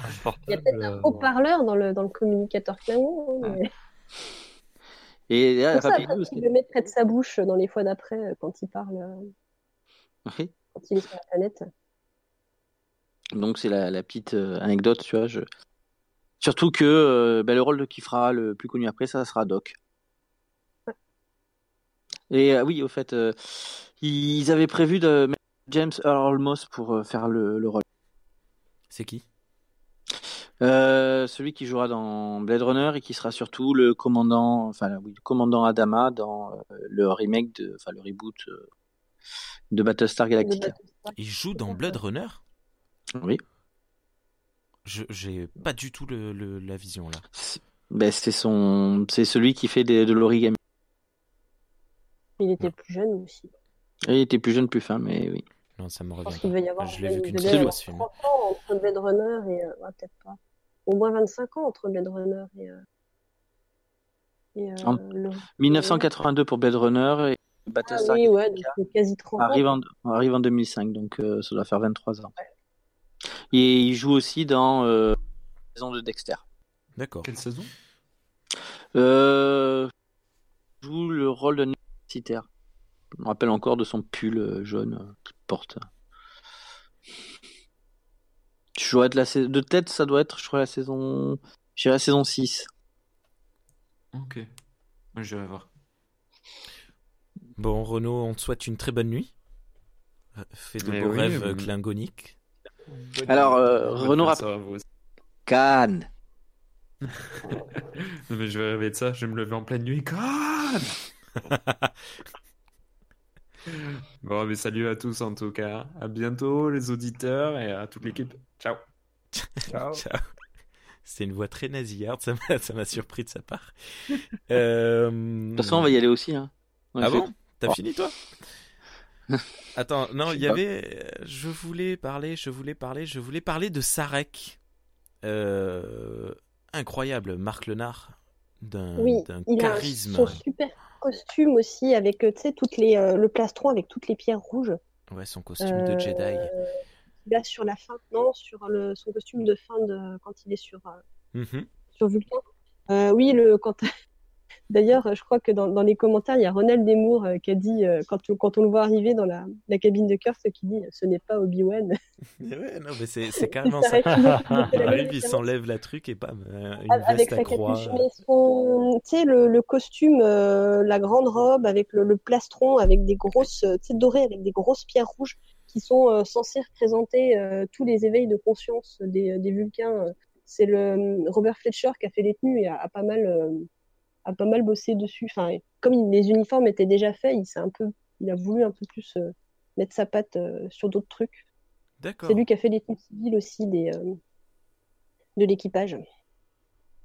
Qui, est super, qui sont super classe euh, toutes. Ah, Soulou. Ouais, elle a vraiment la classe. Ben justement, quand il dit il m'appelle pas Tiny et qu'il met sa, sa veste sur l'épaule, là, putain, Avec sa cape quel, et tout, quel charisme, une fois de plus. Charles, Sarek, toi, tu ne le connaissais pas. Non. Donc, quand il est arrivé, euh, tu t'es dit euh, qu'est-ce que. euh, what the fuck? C'est qui ce vieux fou? C'est qui ce vieux? C'est exactement ça. Mais c'est qui ce vieux? Après, Comme il est quand même Perceval, on met des vieux, c'est mystérieux. T'es sûr que tu avais mis un jeune qui a... Ouais, salut, c'est moi le père de Spock. Je pense que tu vois, comme tu dis, il fallait mettre un Vulcain qui est quand même euh, une certaine prestance pour te donner l'impression que tu as le père de Spock. Ouais, c'est surtout l'acteur qui faisait déjà le père de Spock dans la Oui. série. euh, Marc, Marc Lénard. Le Ouais, c'est ça. Lénard. Et, Lénard, ouais. et qu'ils ont bien grimé parce qu'il me semble qu'il qu'il est pas si vieux que ça par rapport à, à Nimoy. Déjà dans la série originale, je le trouvais un petit peu forcé sur le- les rides, mais enfin bref. Euh, J'ai beaucoup Ouais. aimé lorsqu'il admet, il admet que sa logique est incertaine lorsqu'il s'agit de son fils. Une punchline de plus, mais qui est magnifique. À quel point Mm. Sarek est un personnage profond qui, qui accepte sa, sa, senbi- sa, sensa- sa sensabilité. Sa sensabilité. C'est- c'est- enfin, ça approfondit le Sensibilité. personnage aussi, ce qu'on apprend sur lui euh, par rapport à ses relations euh, avec sa femme euh, un peu plus tard aussi. euh. Oui. Ouais. Euh, je sais, vous avez pas trouvé très bizarre cette scène où, où Kirk et euh, Sulu regardent par la fenêtre de l'Enterprise et voient, pardon, ils voient un, un vaisseau Klingon occulté. Ils sont là, mais qu'est-ce que c'est? Non, ça vous a pas- Non, parce que la, la, la distorsion que créait le que créait le vaisseau quand il était occulté, on la voyait au début du film quand on voyait le vaisseau se désouvrir. Voilà. Moi, ça et bah. Moi, Disons ça- que, disons que euh, pour, euh, pour être tout à fait honnête, je pense que les capteurs du vaisseau auraient dû détecter quelque chose avant que l'œil humain puisse le faire. ben, surtout que, euh, comme par hasard, les caméras de, de l'Enterprise sont tournées vers le bon endroit, quoi. Et, mais euh, moi, je, je me suis posé la question. Je, là, vous avez- je vais vraiment avoir besoin de vous. Dans la série originale, les, les vaisseaux Klingons s'occultent, non? Non. Oui. Oui. Il n'y en a pas. Il n'y en a pas un où euh, ils sont occultés Ah, c'est, euh, c'est- un euh, Romulien, non C'est un Romulien, oui, mais, C'est un vaisseau romulien. En fait, euh, oui, mais les, les oiseaux de proie sont autant Romuliens que Klingons. oui, bah, à la base. Non, euh, les Romuliens, c'est des oiseaux de guerre. Oui, mais à, à la base, les, les méchants, euh, les antagonistes de The Search for Spock devaient être des Romuliens. Hmm. Euh, et euh, Nimoy, il y a des. Enfin, je sais pas si c'est Nimoy ou si. Enfin, ils non, ont c'est ou la, la peut-être la prod. Ouais, qui a décidé de mettre des Klingons parce qu'ils étaient plus connus du public. Et euh, c'est pour ça que le... il y a le côté un peu. euh, La technologie euh, paraît un peu. Enfin, l'occultation rappelle un peu celle des Romuliens, mais je crois que ça, a dû plus Mais tard dans les, dans, dans les séries. Même dans la, dans la série déjà, où c'était dit qu'il y a eu des échanges de technologie entre les Klingons et les Vulcains. Ah, ouais. J'avais souvenir que dans, dans Enterprise, ils en avaient parlé et que du coup, ça avait un peu. re- Ouais. Mais euh, oui, mais- Et dans la série animée aussi, on voit des, à un moment donné, on voit des, des- je sais plus dans quel sens c'est, mais je crois que c'est des Klingons avec des vaisseaux romuliens ou l'inverse. Et, et après, comme je dis, c'est la première fois qu'on voyait ce vaisseau dans, dans Star Trek. Donc, euh, et c'est le premier vaisseau Klingon qu'on voit capable de s'occulter de mémoire. hein. Je dis peut-être une bêtise, mais Et les, les branches du vaisseau bougent. Oui. ouais, c'est Et génial. c'est pas souvent, parce qu'en fait, euh, cette maquette-là, euh, le moteur a été cassé. Euh, quand on l'a revu dans Génération, euh, on n'a plus jamais vu euh, le, le vaisseau bouger euh, jusqu'à ce que il fasse- jusqu'à ce qu'il trouve un autre moyen de le faire dans DS9 parce qu'il voulait pas réparer les moteurs du, du vaisseau. Euh, trop cher. Donc en fait, bah non mais c'est ça, il, paraît qu'en fait, la, je crois que la, la maquette coûtait très cher, ils ont pas voulu la réparer. Euh, je sais que dans Génération, ça marchait plus, ou ça a plus marché dans Génération, et j'arrive pas à me souvenir si dans dans Tuc, dans The Undiscovery Country, euh, on les voit bouger ou pas. Je pense qu'il faudrait que je revoie le film. Mais euh, entre pas. Génération et DS9, euh, c'est, on n'a plus vu euh, les ailes de l'oiseau de proie euh, bouger parce que euh, à cause de la maquette qui marchait. Bon, les mecs, Ouais. 2,5 millions pour l'acteur, mais euh, cut pour un moteur. pas de sous pour la maquette. Mais alors moi, ça m'a d'ailleurs en parlant de ça, euh, euh, dans mon souvenir, euh, c'était vachement saccadé et très mécanique le mouvement. Non. Mais en fait, en revoyant le film, c'est super souple et super Ouais, euh, fluide. C'est assez plus, impressionnant. euh, ouais, euh, Ça fait très naturel quoi dans le mouvement. À voir, est-ce que ça n'a pas que- été euh, rechangé pour, euh, pour les versions DVD euh, en post-prod? Non, je Mm. pense pas. Non, ils auraient refait les combats. la, la désintégration du Klingon est, est- est pas mal d'ailleurs. Hmm, Mais tu sais que c'est ILM hein, qui a fait les, Ah, les effets spéciaux, mais il me, semble avoir quelque part que le le vaisseau euh, est, enfin le design du vaisseau est une idée de de Nimoy. Entre deux Après, il y a eu des- sur le Hobbit.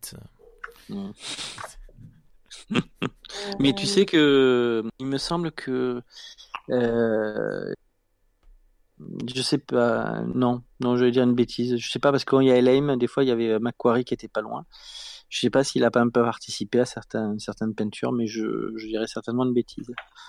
Faudrait que je fasse des recherches dessus, mais bon. Attends, parce que j'ai, moi, j'ai- le fascicule des, euh, des Eagle Moss que j'avais regardé avant de. Je sais pas s'ils vont le.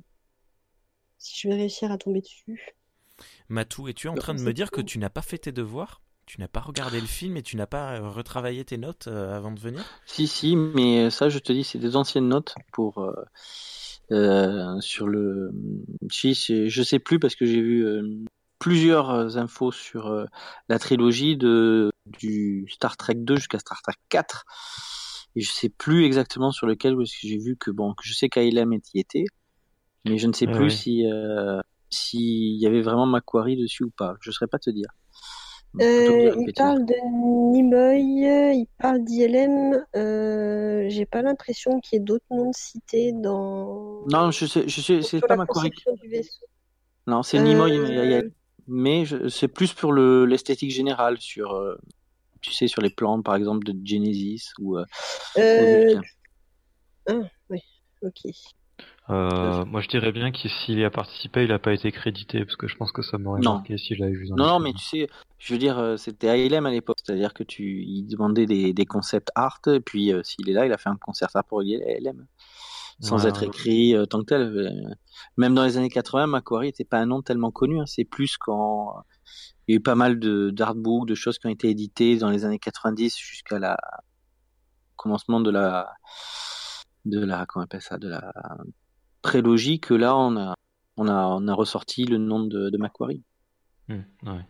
Là, surtout qu'à l'époque, il n'y avait pas Internet autant pour diffuser euh, pas mal de choses, de savoir et tout.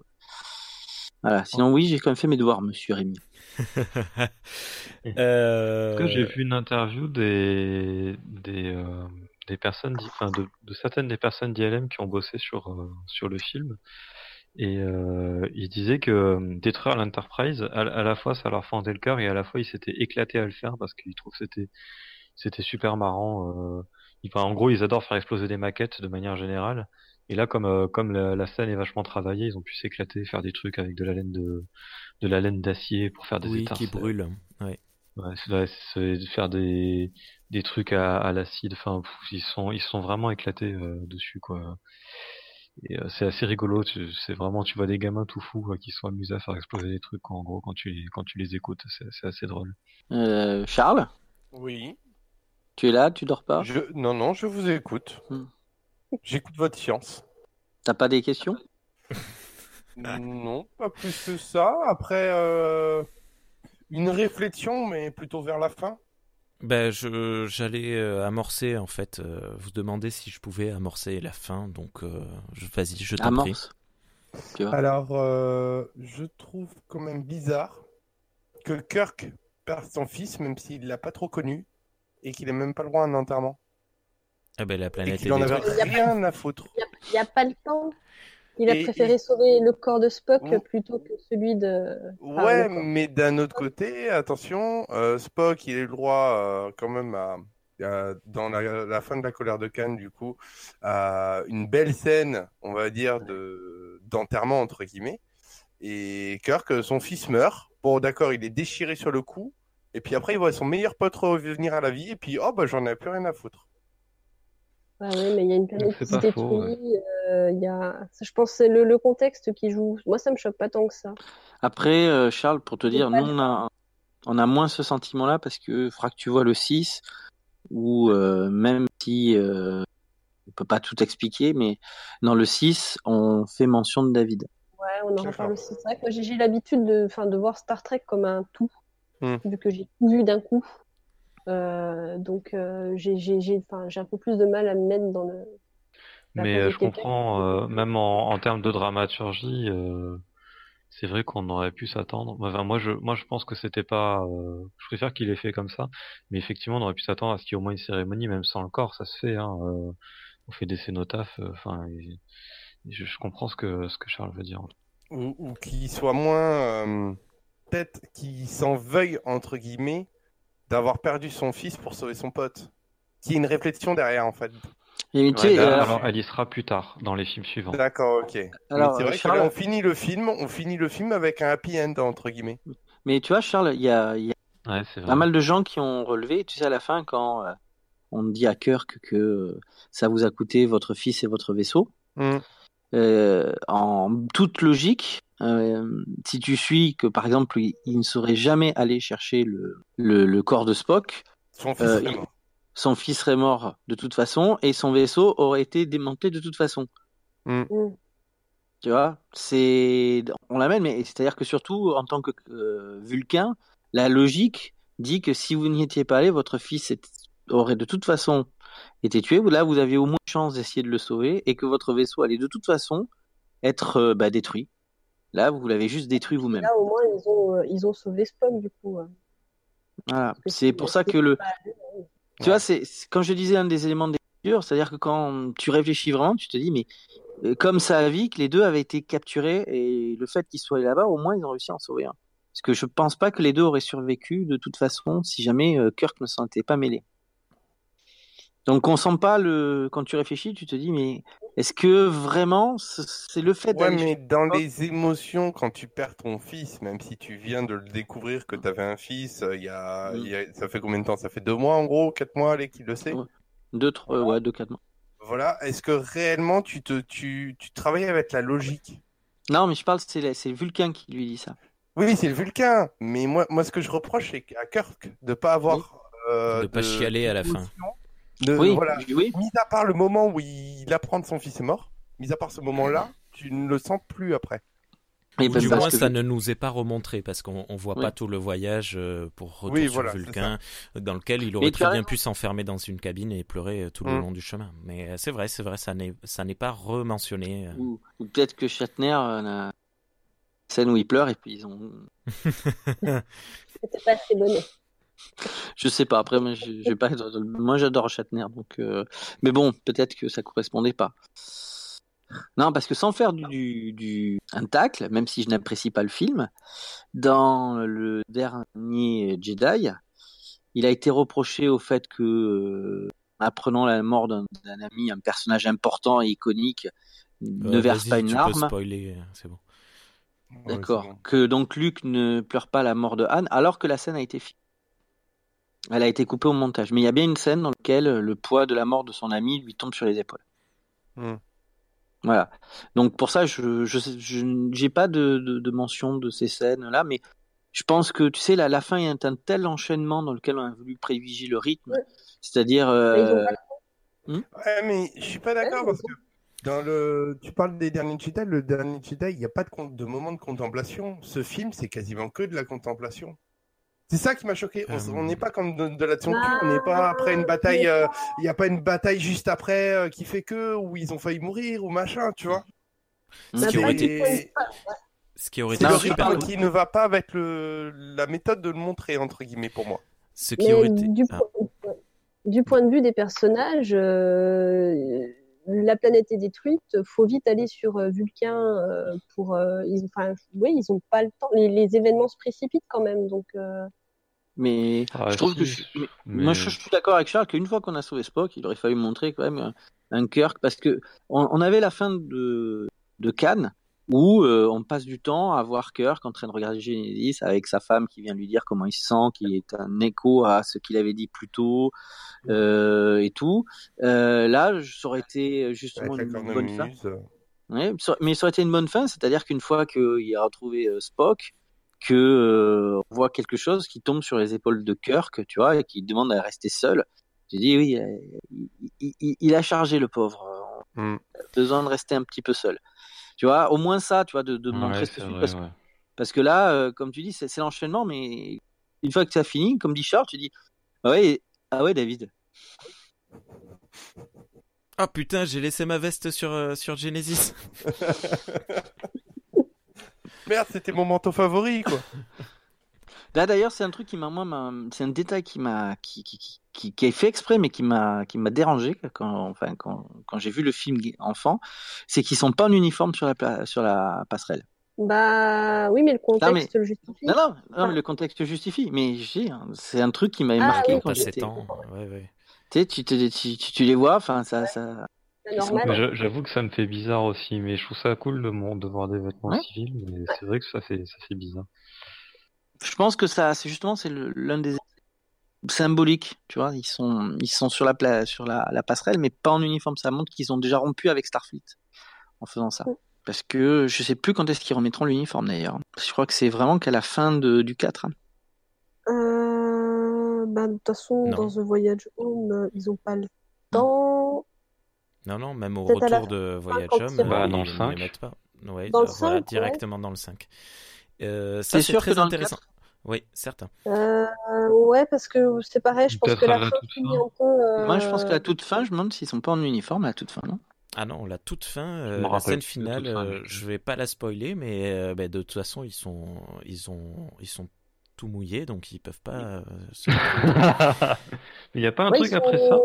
Ils Il me semble qu'il y a un truc après. Non, c'est ça euh, Enfin, au-dessus de San Francisco. Ah si, ah si, non, si, il y a la remise de médaille Oui. façon, euh, façon euh, Nouvel. Espoir. Ah oui, oui, oui, si, si, c'est vrai.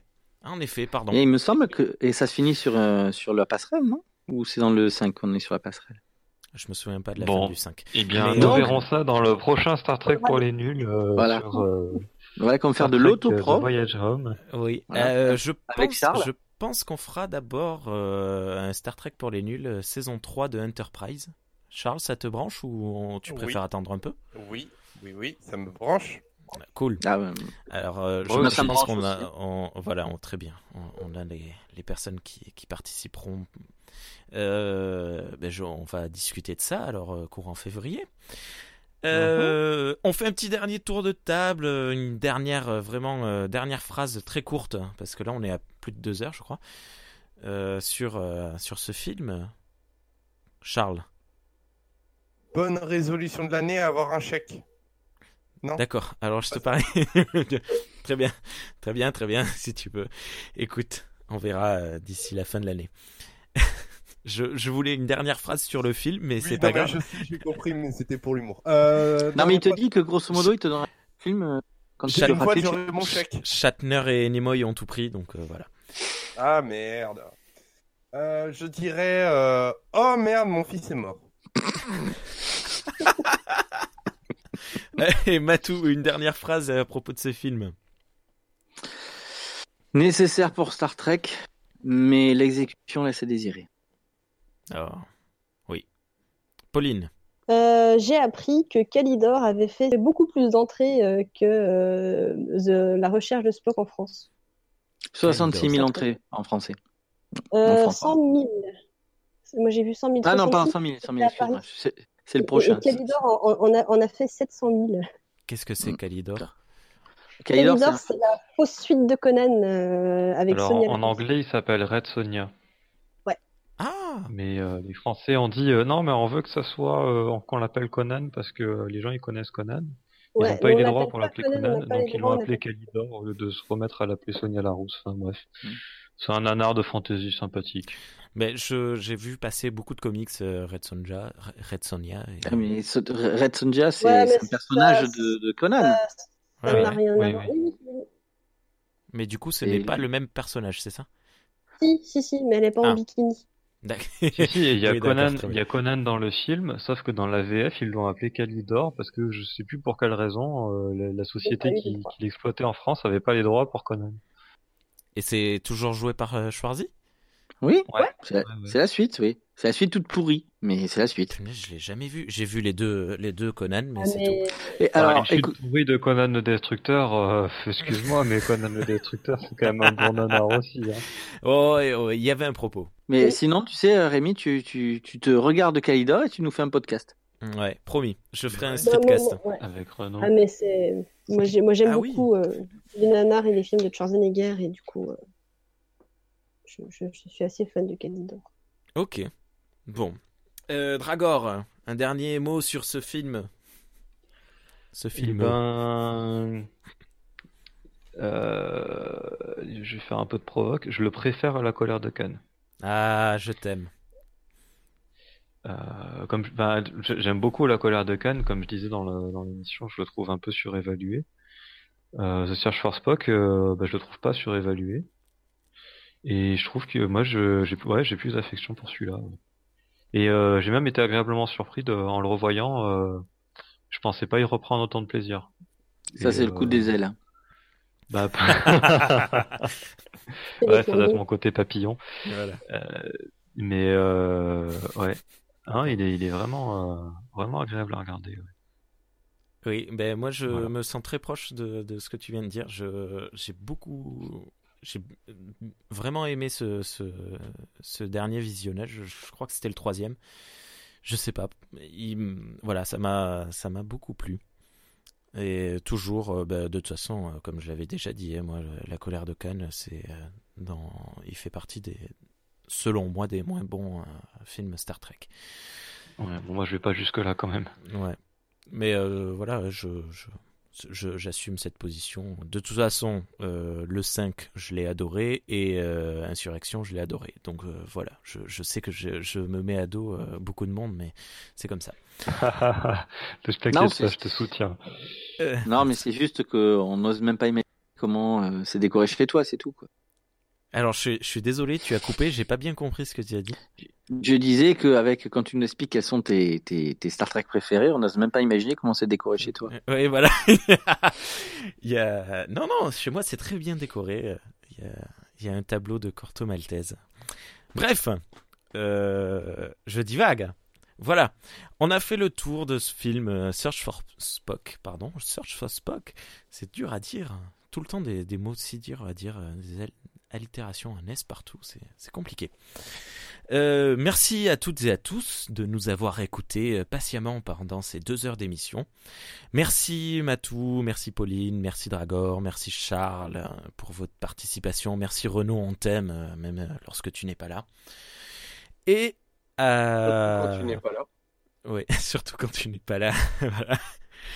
À dans deux semaines pour euh, la prochaine émission. Euh, je fais une petite annonce. Allez, ouais, je fais une petite annonce. La prochaine émission, ce sera une entrevue. Mais qui nous reste-t-il à présenter? Pauline, Ah, ah, pas. entends-tu, entends-tu le tic-tac de l'horloge qui approche?